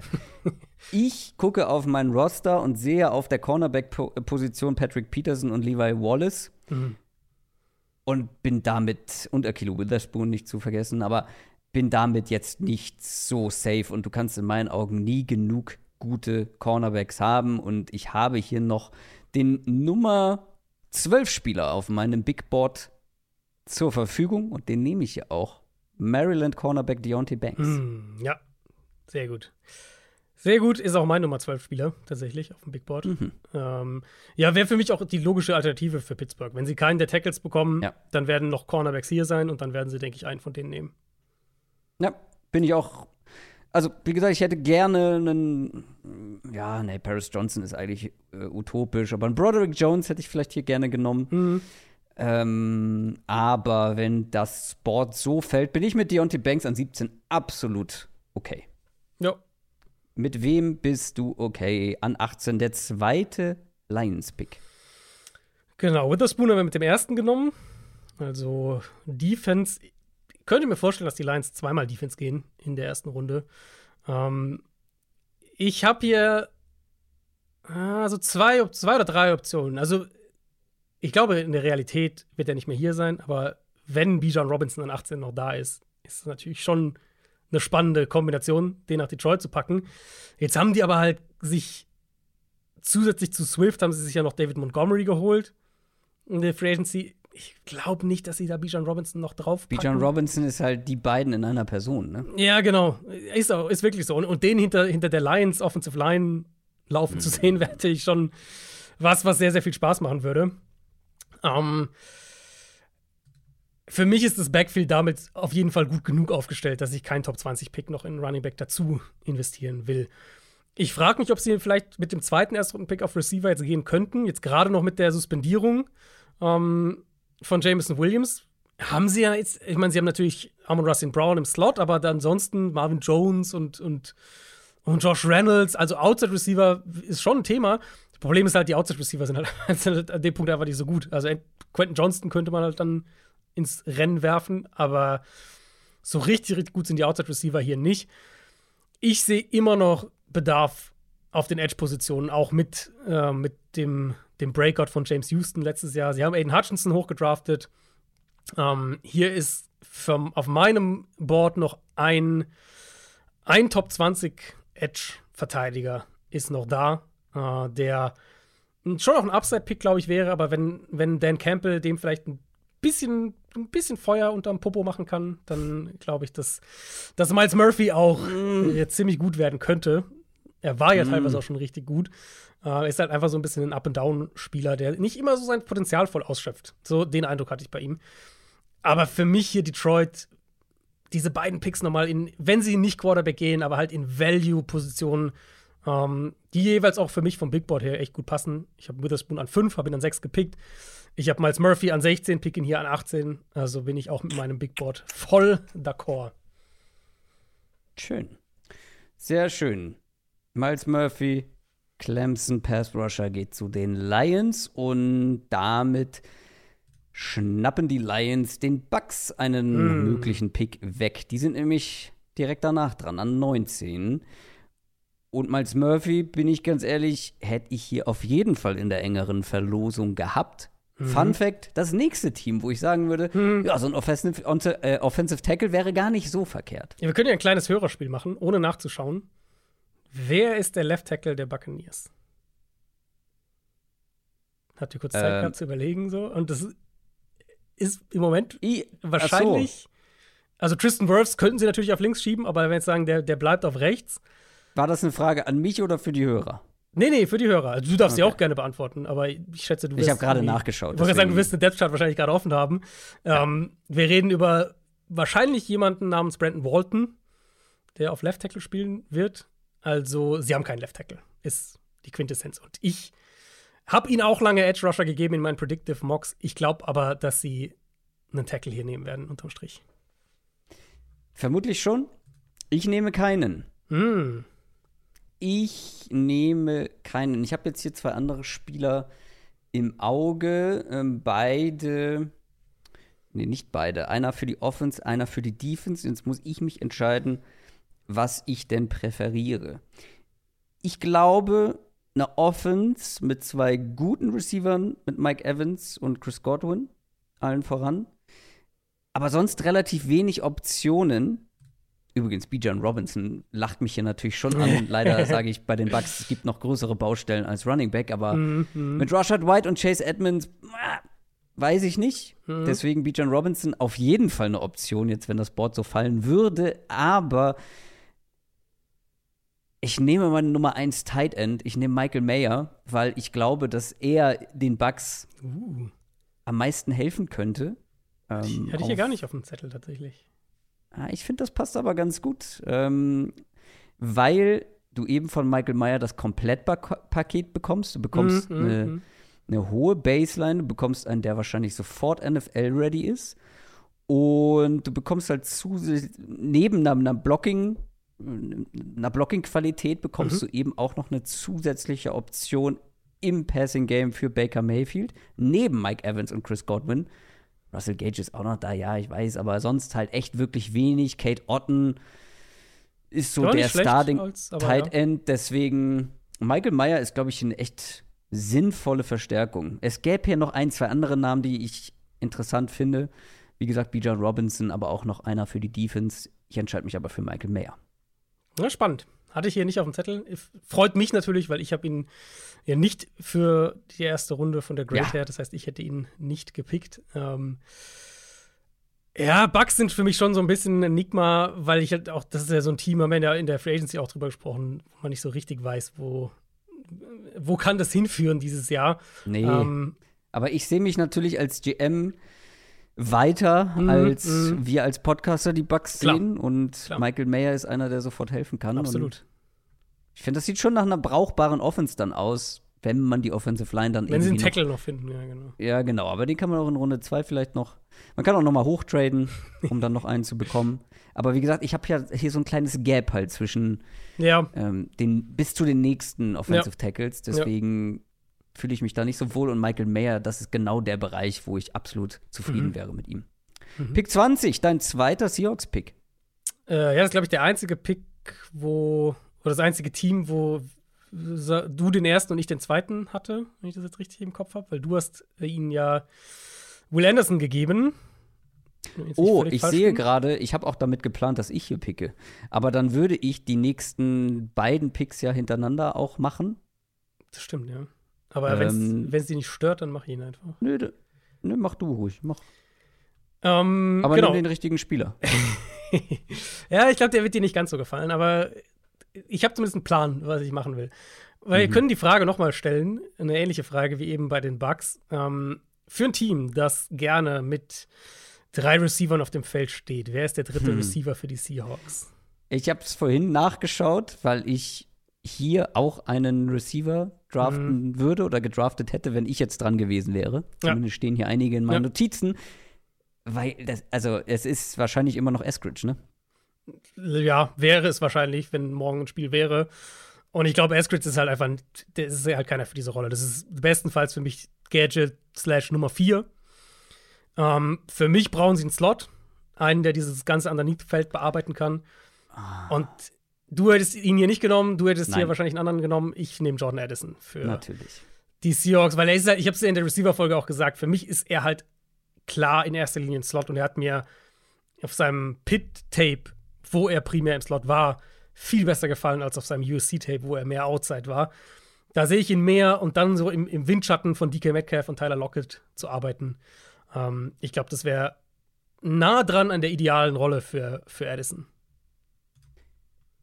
Wie gesagt, ich hätte definitiv auch einen Receiver genommen. Nicht Jordan Addison, absolut richtig. Ähm, da habe ich jemand Flaus anderes weiter oben. Oder wen hättest du genommen? Ähm, aber die Seahawks brauchen Verstärkung auf der Position. Die brauchen Receiver. Die brauchen eine Nummer 3. Ja.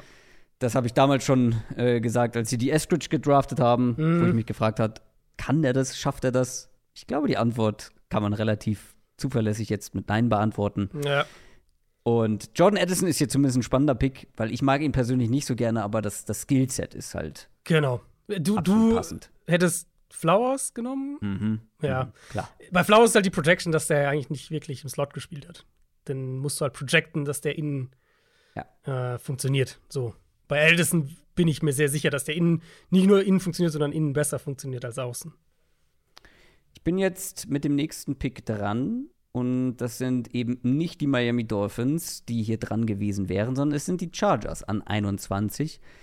Und für die Chargers es ist relativ einfach, zumindest in welche, auf welche Position ich hier gehe.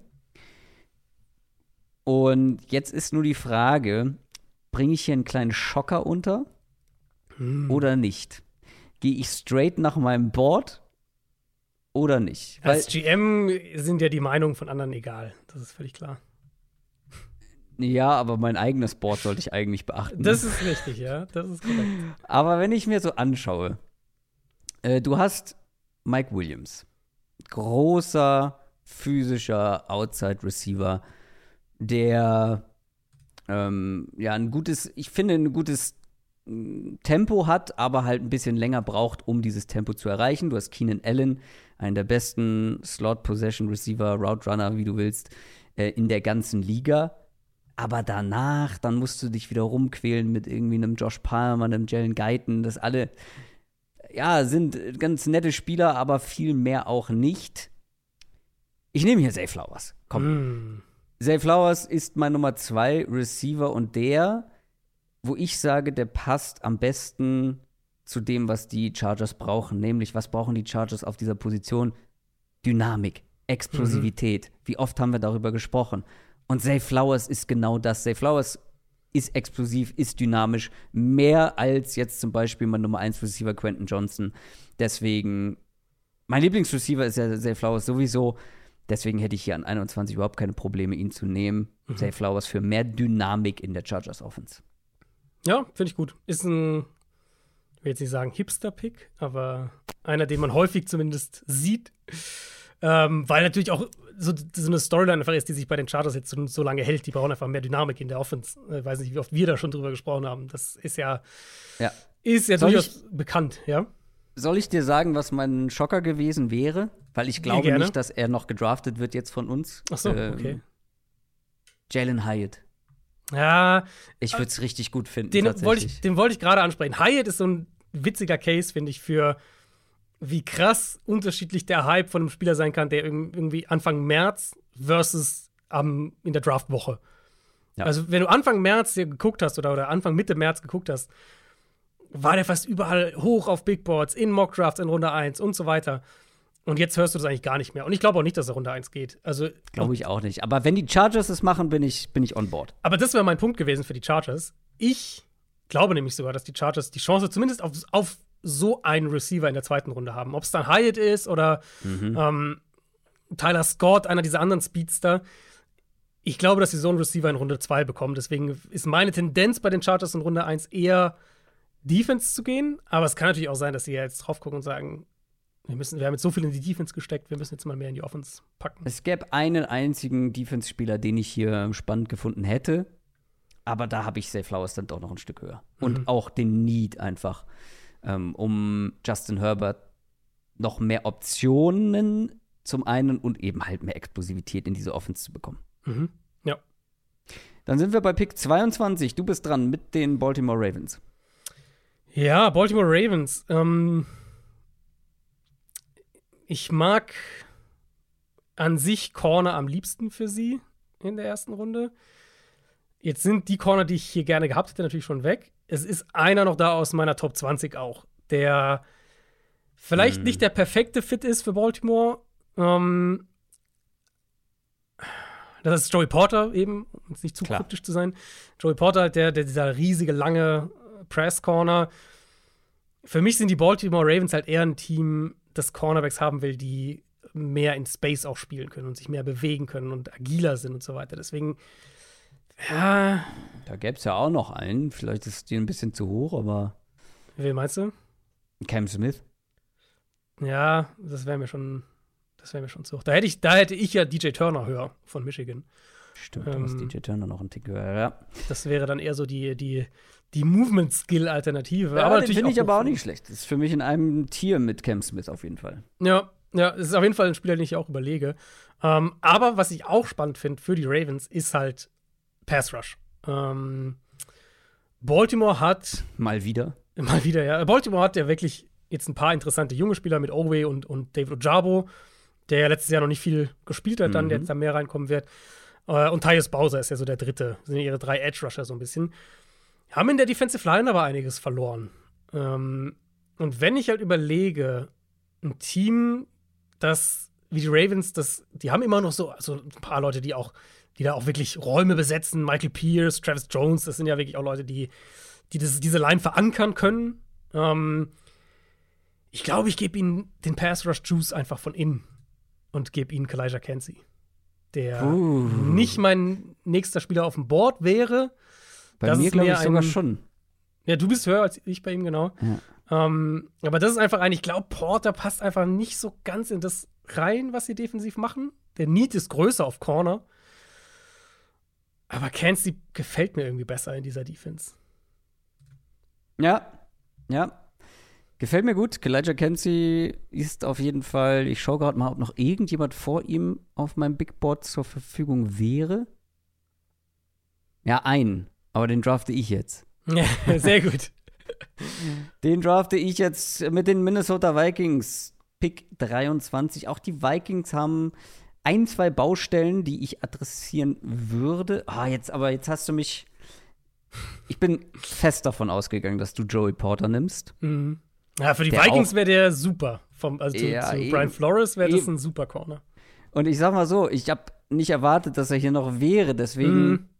genau genommen, habe ich nämlich noch zwei Leute vor Kalijah Kenzie auf meinem Big Board. Und ich war mir ganz sicher, dass ich einen Receiver hier draften werde für die Vikings, aber dass Joey Porter jetzt noch da ist, mm.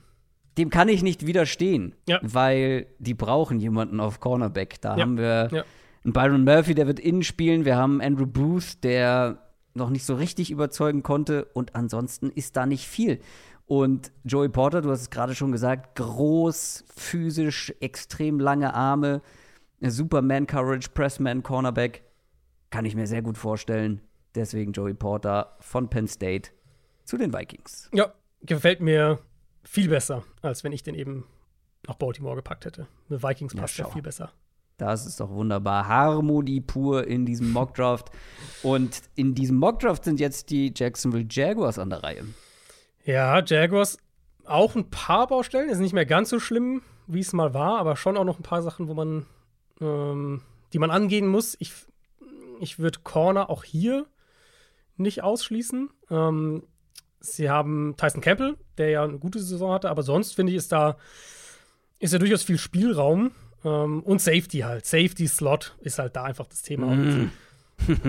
das, ja. ist halt, das ist halt so ein Pick, der jetzt auch schon seit Wochen immer wieder gemacht wird. Ich, ich könnte, ich habe auch kurz überlegt, hier, ähm, hier O-Line zu gehen, aber der, der Pick aus, der Pick ist einfach sinnvoller mit Brian Branch. Mm der halt genau das besetzen würde, was ihnen defensiv fehlt und, und auch so ein defensiver einer sein kann, der, eine, der dir defensiv eine Identität gibt, ein Stück weit. Und ähm, ich könnte mir gut vorstellen, dass das auch in der Realität passiert. Ich gebe ihm Brian Branch. Sehr schön. Brian Branch, Alabama Safety, schmaler, undersized Safety, der vor allem viel im Slot gespielt hat, ist jetzt bei den Jacksonville Jaguars und die Beschreibung hätte auch sehr gut zu den New York Giants gepasst, finde ich. Brian Branch hätte ich jetzt an Pick 25 tatsächlich überlegt gehabt. Mhm. Die, über, die Entscheidung wurde mir abgenommen. Brian Branch ist nicht mehr auf dem Board, das macht es relativ easy für mich. Ähm, weil jetzt habe ich mir das Board diesmal selber sehr gut gelegt, nachdem ich mir eben die ganzen Offensive Tackles weggeschnappt habe. Dadurch, dass Joey Porter noch da war, ist quasi der Giants-Pick, hat sich, hat sich von alleine ergeben. Weil ich dachte nicht, dass Quentin Johnston hier noch da gewesen wäre, den ich mm. mit den hm. Vikings eigentlich genommen hätte. Deswegen nehme ich Quentin Johnston, TCU, Wide Receiver.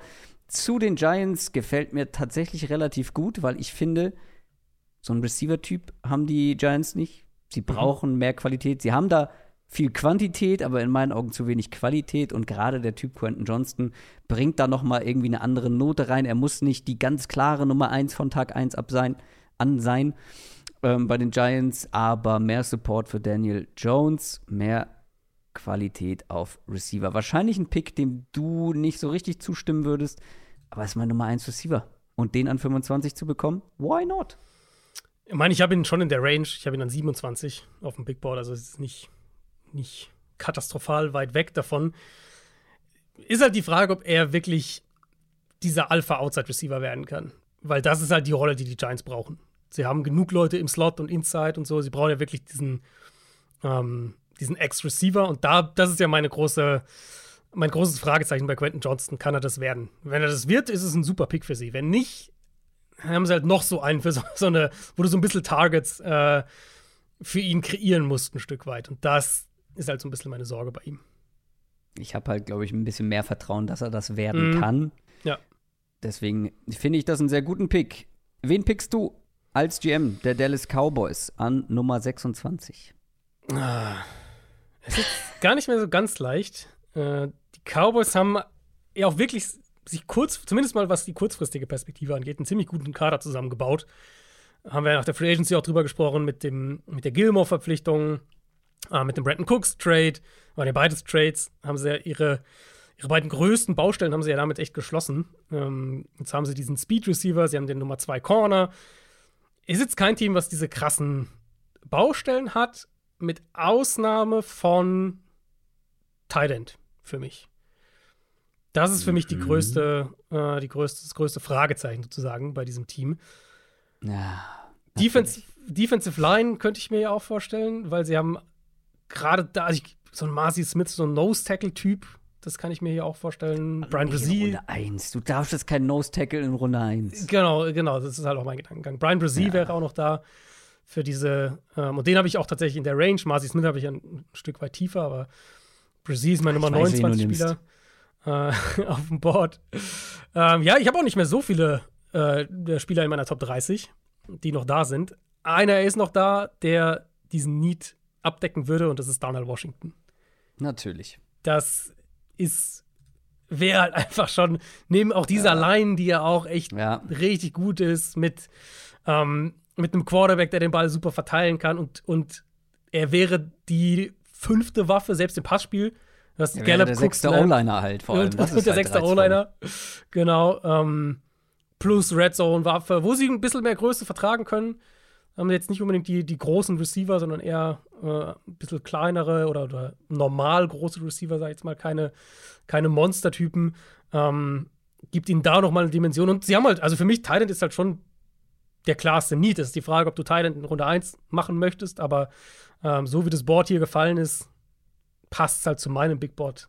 Ich wollte gerade sagen, es ist dein Nummer 1 Tight End. Zwei sind jetzt schon vom Board gegangen. Als genau. Cowboys GM müsste man damit eigentlich sehr zufrieden sein.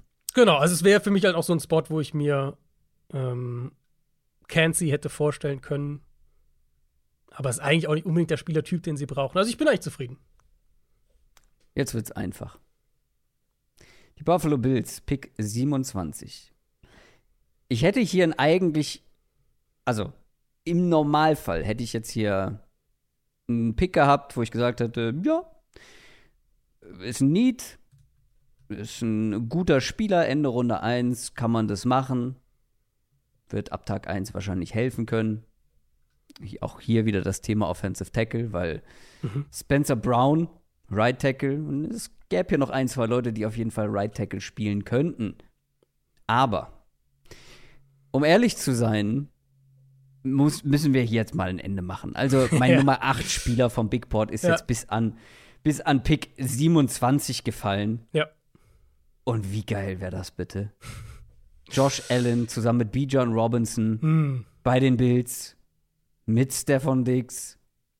Oh. Ja, das ist schön. Klar, ja. die Line musst du dann noch verbessern, weil sonst kann auch ein Bijan Robinson nicht helfen. Sehe ich alles ein. Aber das ist doch ein absoluter, absolutes Match made in heaven. Bijan mhm. Robinson an 27 zu den Bills. Wird im Real Life nie und nimmer passieren. Der wird irgendwann vorher gehen. Ja. Bin ich mir relativ sicher. Aber für diesen, für diesen Mock Draft, so wie das Board jetzt gefallen ist, lecker. Ja, fair. Also ich hätte ihn aller spätestens an 28 sonst genommen, wenn du ihn hier nicht genommen hättest. Das ist 28? Auch, also jetzt mit dem nächsten Pick dann quasi. Boah, Joe Mixon. Joe Mixon wird dich hassen. ja, das ist okay. Na gut. ja, dann okay. sag doch mal, wie du eine 28 statt ähm, Bijan Robinson nimmst. Ich habe jetzt hier, ja, ich habe drei, drei Gedankenspiele. Mhm. Ähm, also Bengals sind es ja. Hm. Ich überlege zwischen Offensive Line, Offensive Line, ja. Corner, Edge. Das sind jetzt ja. noch für mich die interessanten Positionen. Thailand wäre ein Thema, aber die haben wir jetzt abgegrast. Da habe ich jetzt keinen mehr in der Range hier. Hm. Also ich habe noch einen mit einem Late First Round Grade, ein Tight End. Ja, nee, ich nicht. Ich nicht. Okay. Mm, und ich habe meine Nummer.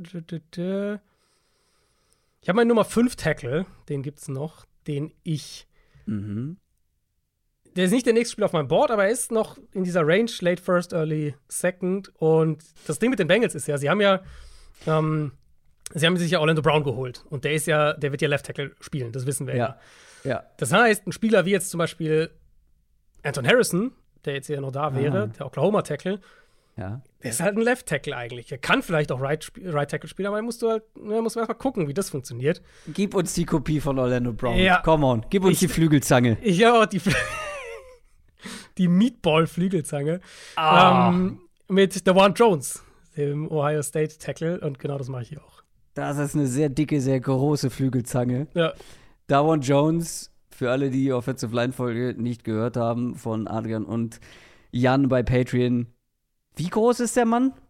Uh, das muss ich auch noch schauen. Ich glaube 6, 6 8. 8 meine ich, ja. 6, 8, 374 Pfund. Mhm. Warte mal, 6, 8 in Zentimeter. Das sind 2 Meter 3. Mhm. 2 also, Meter 3. Das ist halt krass, aber die 374 ist auch einfach 374 heftig. Pfund jetzt bekomme ich natürlich britische Pfund angezeigt, in Kilogramm. Das sind 169 Kilo. Also nur mal, wir müssen vielleicht so einen Vergleichswert. 374, jetzt hatten wir zum Beispiel vorhin ähm, einen Spieler wie Daniel Wright, der ja auch so als so der physische ne, Run-Blocking, nasty Ding, der wiegt 333. Also der wiegt ja, 40 nichts. Pfund weniger.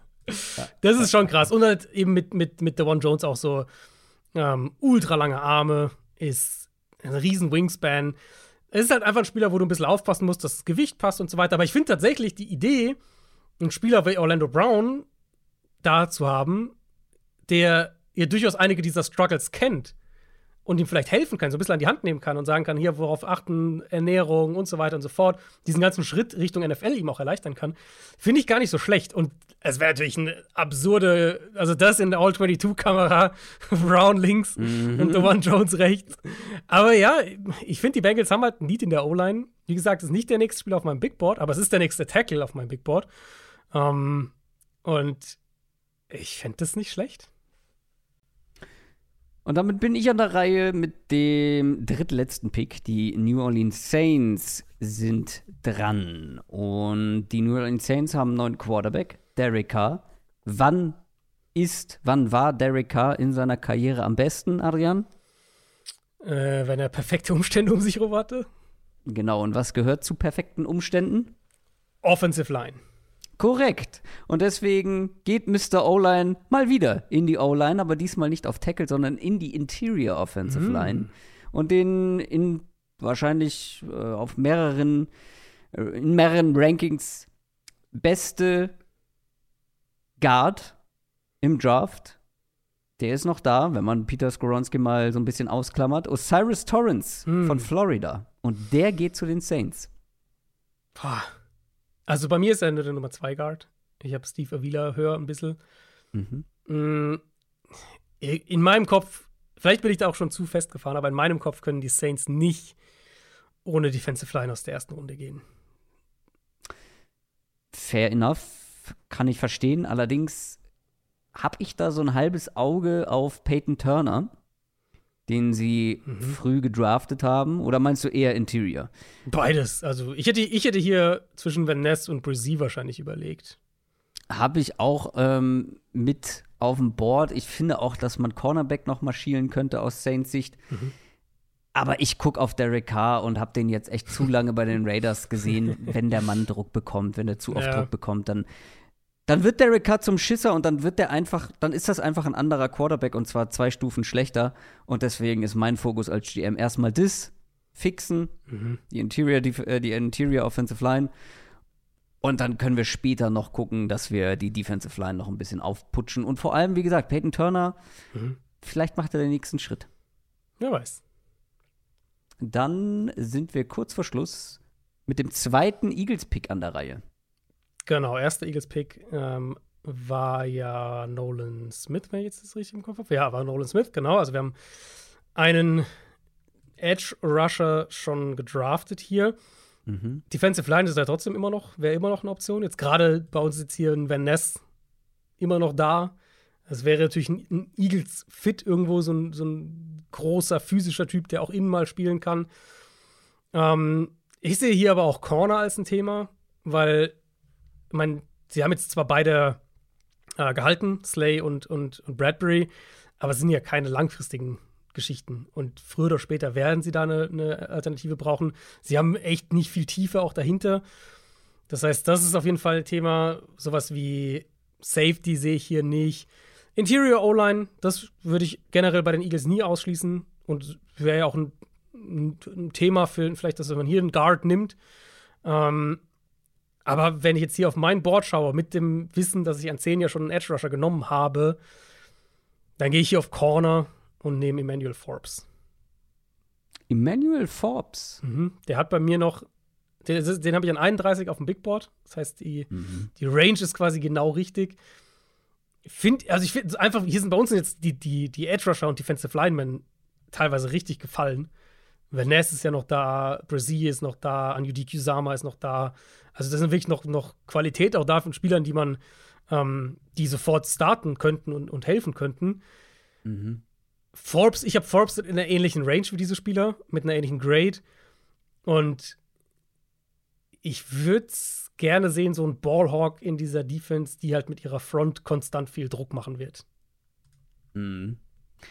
Ja, ich hätte mich, glaube ich, hier für einen anderen Corner dann entschieden, wenn ich GM wäre.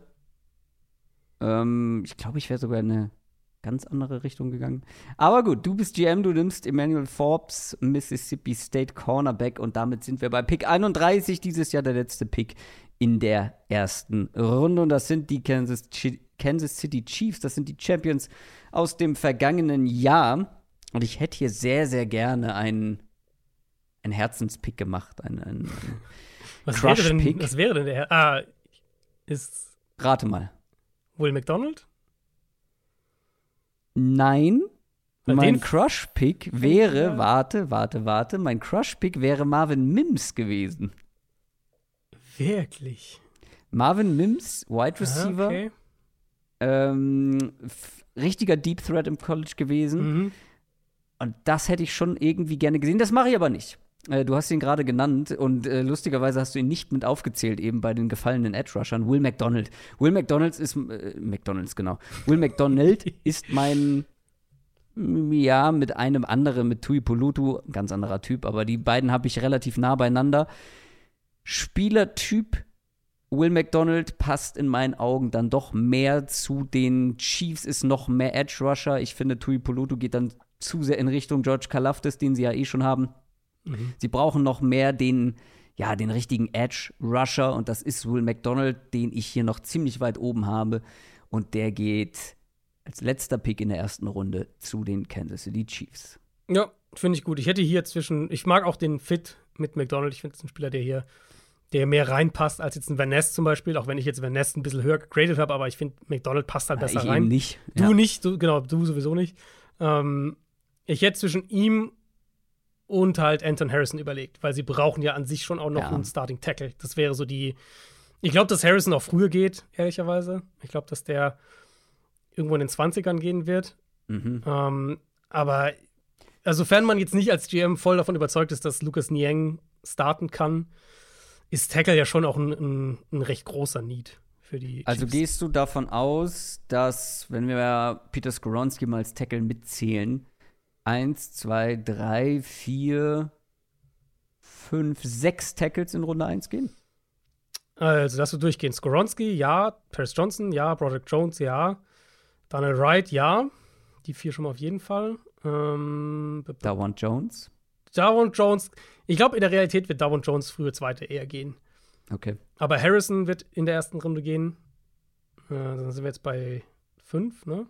Mhm. Ja, ich glaube fünf, also fünf inklusive Skoronski ist eine ganz gute, ganz gute Prognose. Und dann Dawan Jones wahrscheinlich irgendwie in den ersten fünf, sechs Picks der zweiten Runde. Soll ich nochmal die komplette Runde durchgehen, bevor wir zu unseren Bold Predictions kommen? Äh, ja, kannst du mal. Wir können auch die Grafik auf jeden Fall nochmal dann im Laufe genau. des Tages posten, aber ja. Die Grafik äh, posten wir ganz genau, aber ich gehe es einfach nochmal ganz schnell durch, nur damit ihr es einmal gehört habt. An 1 Bryce Young zu den Panthers, Texans draften Anthony Richardson, den Quarterback. Die Cardinals, Jalen Carter, Defensive Tackle. Dann der nächste Quarterback zu den Colts, CJ Stroud. Will Anderson, Edge Defender, geht zu den Seahawks. Der erste Cornerback ist mit Devin Witherspoon vom Board, geht zu den Lions an 6. An 7 Peter Skoronski, Offensive Lineman, zu den Raiders. An 8 Tyree Wilson, Edge Defender, zu den Falcons. Nummer 9 Paris Johnson, Tackle, zu den Bears. Nolan Smith an 10 der Edge Defender zu den Eagles. Wir haben an 11 bei den Titans Broderick Jones, den Offensive Tackle. Wide Receiver Nummer 1 vom Board ist Jackson Smith und Jigba.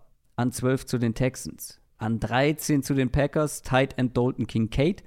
Wir haben an 14 die Patriots mit Christian Gonzalez, dem Cornerback. 15 die Jets Donald Wright, der nächste Offensive Tackle. Will Levis, Quarterback, geht an 16 zu den Commanders. Dann sind wir bei Deontay Banks, der nächste Cornerback, geht zu den Steelers. An 18 der zweite Lions-Pick, Miles Murphy, Edge Defender. An 19 die Bucks mit Michael Mayer, dem Tight End. Wide Receiver Jordan Addison geht zu den Seahawks an 20. Der nächste Wide Receiver folgt direkt an 21 zu den Chargers, Zay Flowers. An 22 Kalijah Kenzie, Defensive Tackle. Zu den Ravens, 23 die Vikings, Cornerback Joey Porter. 24 der erste und einzige Safety in dieser ersten Runde, Brian Branch, geht zu den Jaguars. Wide Receiver Quentin Johnston geht an 25 zu den Giants. Daniel Washington, Adrians Tight End Nummer 1, geht zu den Dallas Cowboys. Und endlich an 27 dann Running Back B. John Robinson zu den Bills. Was für ein Match. An 28 die Bengals mit dem fünften Offensive Tackle in unserem Mock Draft, Dawan Jones. An 29 die Saints mit dem ersten richtigen Interior Offensive Lineman Osiris Torrance. Und an 30 die Eagles. Zweiter Pick von ihnen, Cornerback Emmanuel Forbes. Und zu guter Letzt an 31 die Chiefs, Will McDonald, Edge Defender. Jetzt. Bist du zufrieden? Adrian. Ist natürlich die Frage. Tatsächlich sehr. Ich weiß, ja, dass ich hier die letzten Jahre hin und wieder mal saß und mhm. ein bisschen gehadert habe mit dem einen oder anderen Pick. Aber ich hatte wirklich bei keinem einzigen Pick das Gefühl, ah krass, nee, das ist jetzt echt ein extremer Reach an der Stelle. Ähm, ich guck noch mal über meine Picks, aber gerade am Anfang war ich wirklich sehr lange sehr zufrieden. Ich habe, wie gesagt, mit den Jets habe ich es mir so ein bisschen verbaut. Ich finde Daniel Wright einen Ticken. Aber finde ich immer noch okay. Zu also, hoch, ist okay. Vor allem, vor allem muss man ja da auch sagen, weil die werden ja auch viel mit Press Johnson und Broderick Jones in so Verbindung gebracht. Für ein Team, das halt jetzt die nächsten zwei Jahre gewinnen muss, solange Aaron Rodgers noch da ist, ist halt Wright vielleicht gar nicht so eine schlechte Option, weil der ist auf jeden Fall mehr ready, um Day One Mhm. solider Tackle zu sein. Auch wenn man jetzt sagt, Johnson, Jones, die haben mehr Upside. Bist du zufrieden? Ich meine, natürlich mit Stroud an 4, das ist jetzt kein Pick, den ich lieben werde, aber ich wusste, dass, dass, Mhm. dass 1 und 2, dass Young und Richardson nicht da sein werden. Ähm, und die Colts brauchen halt einfach einen Quarterback. Da, das hilft halt nichts. Ähm, deswegen ist es okay. Und sonst eigentlich auch relativ. Also die Picks, wo ich am längsten überlegt habe, waren Baltimore. Ähm, und da finde ich dann Kansas eigentlich echt okay. Und habe ich noch überlegt. Ja, die Eagles an 30, weil es einfach auch viele Optionen da gibt, wo man in welche Mhm. Richtung man gehen kann. Ähm, ich, ich mag tatsächlich, wie es dann gefallen ist, dass ich Levis an 16 nach Washington gekriegt habe. Hm. Weil ich glaube, also das wäre dann wirklich ein Pick, wo ich auch sage, das ist dann nicht nur die Range, in der ich ihn auch habe, vom, vom, vom Board her, sondern auch ein Team, wo ich es halt mir gut vorstellen kann, dass es funktioniert. Never gonna happen. Ziemlich sicher nicht, nee. Nicht ohne Uptrade zumindest. Bold Predictions. Die haben wir doch bestimmt. Wir haben doch hier, wir haben doch hier, also. Bold Predictions. Ja, das klingt schöner, als wenn ich das sagen würde. Ihr kennt es von uns, gewagte Takes, was den Draft angeht, alles mit so ein bisschen Augenzwinkern, alles hotter, als es sein dürfte. Wie viele hast du dabei? Ich habe zwei am Start. Äh, ich habe fünf. Aber ich kann, ich kann äh, sortieren. Nimm deine zwei besten. Fünf!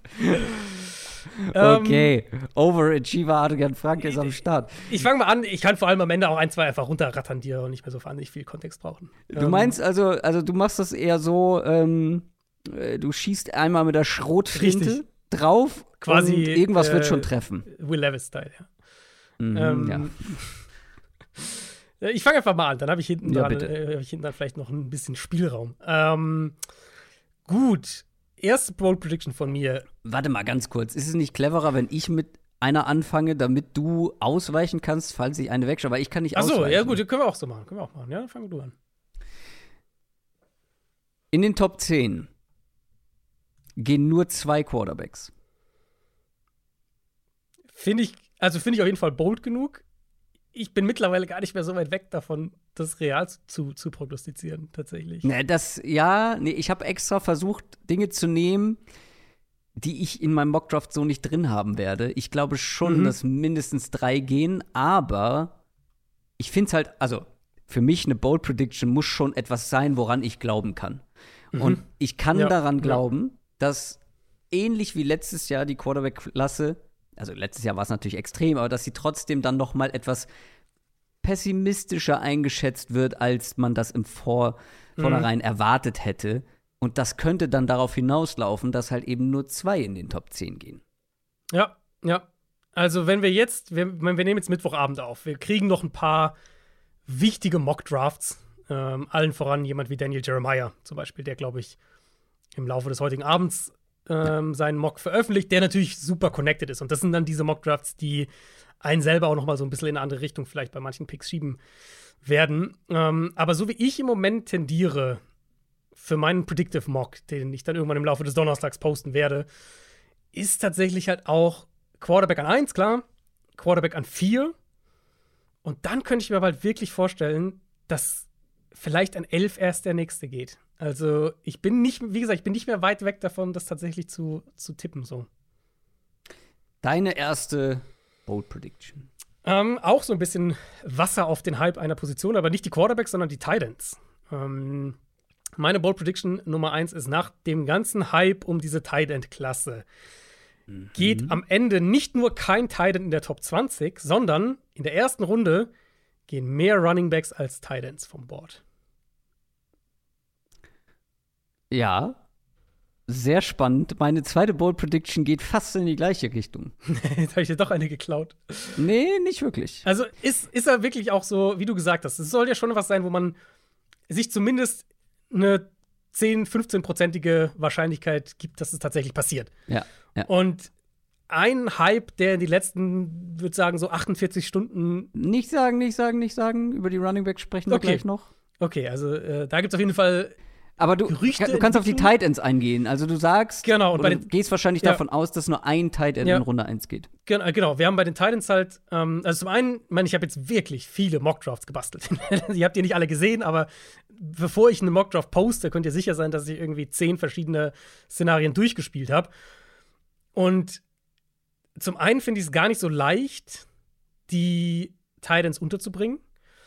Und dann habe ich halt so ein bisschen überlegt, ähm, bei Kincaid, wir haben das Alter, wir haben die Verletzung. Äh, Daniel Washington gab es jetzt so, so ein bisschen Gerüchte, dass da vielleicht verletzungsmäßig irgendwas noch sein könnte. Also es ist einfach so ein kleines, ich habe so das Gefühl, so ein bisschen ist da echt kaltes Wasser auf den Tyrant-Hype gekippt worden. Ähm, vielleicht sieht es dann ganz anders aus äh, am, am Draftabend und das war alles nur Smoke, aber so ein bisschen habe ich den Eindruck, die Tyrant-Klasse wird dann doch eher in Runde 2 vom Board fliegen. Ich glaube, dass die Wide Receiver Klasse auch relativ ähm, pessimistisch betrachtet werden könnte. Vor allem im Vergleich zu den letzten Jahren. Ja. Und hier kommen meine Running Backs ins Spiel. Ah. Ich sage nämlich, dass mindestens genauso viele Running Backs in Runde 1 vom Board gehen wie Wide Receiver. Und das ist Mhm. bold. Oder? Auch hier muss ich sagen, dass ich, ich gar nicht so weit weg von der Prediction bin für meinen Mock. Nee, nee, nee, nee, nee. Weil ich hab- also, dann müssten, also, der, der gerade, was du gerade wahrscheinlich erzählen wolltest, ist der, der gerade Hype bekommt, ist Jamir Gibbs. Genau. Von mir, ja, späte erste, Anfang zweite Runde Grade bekommen. Wäre Mhm. Ich ich, ihn späte zweite, absolut fein damit, wenn Jamir Gibbs in Runde 1 geht. Der Running Back von Alabama. Mhm. So, aber dafür müssten, Bijan Robinson ist safe. Also Mhm. kann ich mir nicht vorstellen, dass der nicht in Runde 1 geht. Sprich, es dürften nicht mehr als zwei Wide Receiver in Runde 1 gehen. Und das finde ich den unrealistischeren Part daran. Ich habe ja meinen Mockdraft 3.0 am Mittwoch Vormittag gepostet. Habe ich mir sind- extra nicht angeschaut. Da sind zwei Wide Receiver und zwei Running Backs drin. Deswegen Oh. bin ich tatsächlich in der, auf der Schiene unterwegs. Ähm, also Okay, krass. sicher für mich sind halt nur JSN, also Smith Jigba und, ähm, äh, und Bijan Robinson. Jeweils auf den beiden Positionen. Die sind sicher in Runde 1. Ich könnte mir halt auch vorstellen, dass am Ende nur noch ein wide, weiterer Wide Receiver geht. Tendenz für mich sind, wenn ich jetzt im Vakuum raten müsste, sind das insgesamt drei Receiver und zwei Running Backs gehen. Weil ich bei Gibbs, das ist mir zu viel Smoke mittlerweile bei Gibbs. Ich glaube, das ist, dass da definitiv was dran ist, dass der äh, Runde 1 geht. Welches Team ist dann eine andere Frage. Ich habe ihn bei den Bengals jetzt im Moment. Ähm, aber da, das glaube ich, dass das passiert. Und, für, und die Receiver sind so ein bisschen wie die Titans für mich. Ich finde die gar nicht so leicht unterzubringen. Also Seahawks. Ja, bei so, Running Backs doch auch nicht. Running Backs auch nicht, genau. Aber deswegen meine ich, ja, bei Gibbs gibt es halt diesen krassen Smoke einfach, dass der Runde 1 geht. Ich habe das bei keinem Receiver, außer Smith und Jigba. Bei den anderen Receivern, es gibt, ich habe jetzt von nicht gehört, Zay Flowers geht sicher Runde 1 Mhm. oder sowas in der Richtung. Ähm, und deswegen könnte ich halt schon ein Szenario sehen, in dem dann vielleicht die Seahawks oder die Chargers einnehmen und dann vielleicht noch die Bills oder so, vielleicht die Giants, aber es ist für mich echt nicht so sicher. Ähm, und bei Gibbs mittlerweile bin ich halt mehr und mehr auf dem, auf dem Zug, dass der Runde 1 geht. Und dann hast du halt zwei, zwei Running Backs sicher und vielleicht wirklich nur zwei Receiver. Okay. Das klingt ja, als wäre es dir nicht bold genug. Dann Wenn sage ich es ich, predikte, dann kann ich es eigentlich nicht durchgehen lassen, ja. nee, dann erhöhe ich. Es gehen mehr Running Backs als Wide Oh, Receiver. okay, ja, das ist auf jeden Fall bold. Weil drei glaube ich nicht. Das ist auf jeden Fall bold. Nee, Moment. Das reicht ja auch, wenn es 2 zu 1 ist. Okay, ah ja, also ich hätte auch als bold das akzeptiert, wenn du gesagt hättest, nur ein Receiver geht in der ersten Runde, weil das ist dann doch zu wenig, glaube ich. Ja, okay. Äh, wir sind gespannt. Also, ich sage mehr Running Backs als Wide Receiver in Runde Mhm. 1 Sehr gut. und nur zwei Quarterbacks in den Top 10. Mm, genau. Ähm, ich hatte ja die Titans, also ich habe kein, kein Mhm. Titan Top 20 und mehr Running Backs als Titans in Runde 1. Mhm. Ähm, gut, dann, was habe ich denn hier noch? Ja, was ist denn deine Weste? Hm? Was ist. Hey, ich überlege. Okay, ich, ich stelle dir mal eine vor und du sagst mir, wie du sie findest. Weil die, also der, die Boldness liegt auch in der, in der, in der Masse bei dieser Prediction. Mhm. Also, Bold Prediction. Alle diese Spieler, die ich jetzt gleich aufliste, gehen nicht in Runde 1. Elijah Kenzie, Brian Brzee, Quentin Johnston, Dalton Kincaid, Zay Flowers und Jalen Hyatt. Keiner von denen geht in Runde 1. Ja, kommt über Masse. Aber nur bei zwei hätte ich wirklich Zweifel. Bei welchen? Bei, äh, sag nochmal, alle kurz. Kenzie, Brzee, Johnston, Kincaid, Hyatt, Flowers. Nur bei Kenzie und selbst da kann ich es mir absolut vorstellen. Und Kincaid. Also ist dir nicht bold genug. Dann nehme ich eine andere. Nimm eine andere. Nehme ich eine andere. Okay. Zumindest will ich erstmal eine andere hören. Mm, Biet mir was an. Biet Okay. mir was an. nächste Bold Prediction. Will Anderson ist nicht nur nicht der erste und auch nicht der zweite, sondern der dritte Nicht-Quarterback, der gedraftet wird. Ah, das hängt komplett davon ab, was die Texans an zwei machen. Glaube ich. Naja, die Cardinals könnten ihn ja trotzdem einfach nehmen. Nee. Ich weiß, aber ich bin bei den Cardinals tatsächlich im Moment in eine andere Richtung unterwegs. Mhm. Ähm, die nicht, nicht Edge Rusher bedeutet. Ähm, finde ich bold. Finde ich bold, weil dafür muss schon einiges passen. Also, weil, Mhm. ey, es wäre ein Schocker für mich, wenn die Texans Tyree Wilson über Will Anderson nehmen. Bin ich ganz ehrlich. Und ehrlicherweise, also ich, ich vermute mal, du bist dann bei den Cardinals O-Line-mäßig unterwegs, weil es da Ja. einfach viele, Ja. viele Gerüchte jetzt gab die letzten Tage. Das wäre ja auch irgendwo ein Schocker, weil es gibt ja nicht den Penny Sewell oder sowas in dieser Klasse, sondern du hast ja eher die O-Line, das sind alle so ein Tier drunter. Ja. Und wenn sie schon Pick 3 nicht getradet kriegen, fände ich es schon heftig, wenn sie dann nicht einfach Will Anderson nehmen, wenn er da ist. Fände ich auch heftig. Aber was ist, wenn er nicht da wäre? Glaubst du, dass jedes Team da oben Tyree Wilson so hoch hat? Daran habe ich halt so meine Zweifel. Bei den Cardinals jetzt, oder was meinst du? Zum Beispiel. Also, ich, wenn, die, wenn die Texans nicht Tyree Wilson, sondern Will Anderson nehmen, Ja, dann ist ja aber meine Wette schon verloren. dann ist deine Wette verloren, aber dann kann ich mir eben vorstellen, dass Ach die so, Cardinals vielleicht ja, wirklich mhm. Offensive Line gehen. Das, Das, ja, das kann ich mir auch vorstellen, ja. Ähm, ja, nee, das wäre auf jeden Fall, weil dann müssten die Texans einen Quarterback oder Tyree Wilson nehmen. Dann müssten die Cardinals äh, Jalen Carter oder Offensive Line nehmen. Oder Corner. Corner hat man auch ab und zu mal gehört. Äh, Corner- wurde mit ihnen in Verbindung gebracht. Und dann müssten die Seahawks wahrscheinlich dann Jalen Carter genau. oder tatsächlich auch einen Corner nehmen. Mhm. Und dann müsste irgendjemand Will Anderson nehmen. Ja, ist, bold, ist auf jeden Fall bold genug. Weil das kann ich mir nicht vorstellen. Okay, Würde gut. mich schocken. Ähm, soll ich dir noch sagen, welche ich noch gehabt hätte? Dann kannst du mir sagen, ob du einen davon besser findest. Ja. Äh, nächste Bold Prediction bei mir wäre gewesen: Hendon Hooker ist ein Top 18 Pick in diesem Draft. Nee, das ist mir nicht bold genug, weil da gibt es zu viele Gerüchte. Okay. Also für mich wäre es ein absoluter Schocker und 0,0 nachvollziehbar. Aber dafür gibt es mir zu viele Gerüchte. Ja. Ja, ja, ja, verstehe ich. Ähm, und dann noch eine, äh, das wäre gewesen, aus diesem Pool an Teams, die keinen First Rounder haben, wird ein Team, das nicht die Rams sind, weil die haben Pick 36, das ist natürlich zu nah dran, wird ein Team, das nicht die Rams sind, am Donnerstagabend picken. Ja, Das ich sag dir wäre, auch welches und wen. gibt's mir, gibt's mir. Die Dolphins. Mhm. Jamir Gibbs. Ah, ja, das Gerücht gibt's, ne? Das Gerücht gibt's. Echt? Ja, ja, Es das ist, Gerücht gibt's. es, es ist für mich das beste Spieler zu Team zu Coaching fit in dieser ersten Runde, glaube ich. Also die Dolphins picken, weißt du, wann sie das, den, ihren ersten Pick haben?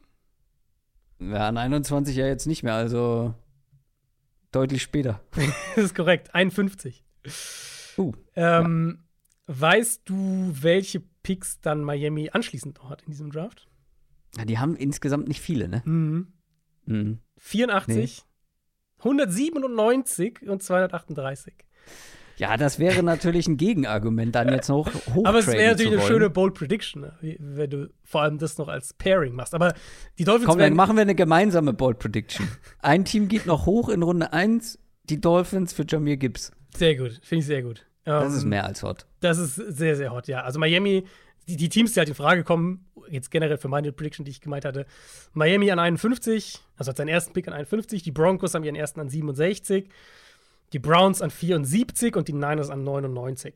Ähm, die Rams, ja, wie gesagt, hätte ich hier ausgeschlossen, weil die picken ja Das ist ab. das, was ich meinte ähm, in, den, in der Quick Question. Irgendein Team wird in Runde 1 hochdraften. Ich glaube, dass so ein Team wie die Eagles an 30, wie mhm. die Cowboys an 26, da gab es ja auch Gerüchte. Die Vikings die, sind für mich, die Vikings haben kaum Picks in 23. Genau. Die können auch ein Kandidat sein. Genau, dass so ein Team, ähm, dass so ein Team runtergeht, rausgeht aus Runde 1. Und weißt du auch für wen? Wer? Für Hendon Hooker wird jemand hochkommen. Ah. Und das ist halt die Range, in der ich das auch mir vorstellen ah. kann. Und ah. zwar, ich sag dir auch sogar ein Team, oh. wo ich nämlich jetzt viel gehört habe, dass Hendon Hooker bei ihnen sowas, vielleicht der Nummer zwei oder sogar oder, oder Nummer drei Quarterback ist. Ähm, die Raiders.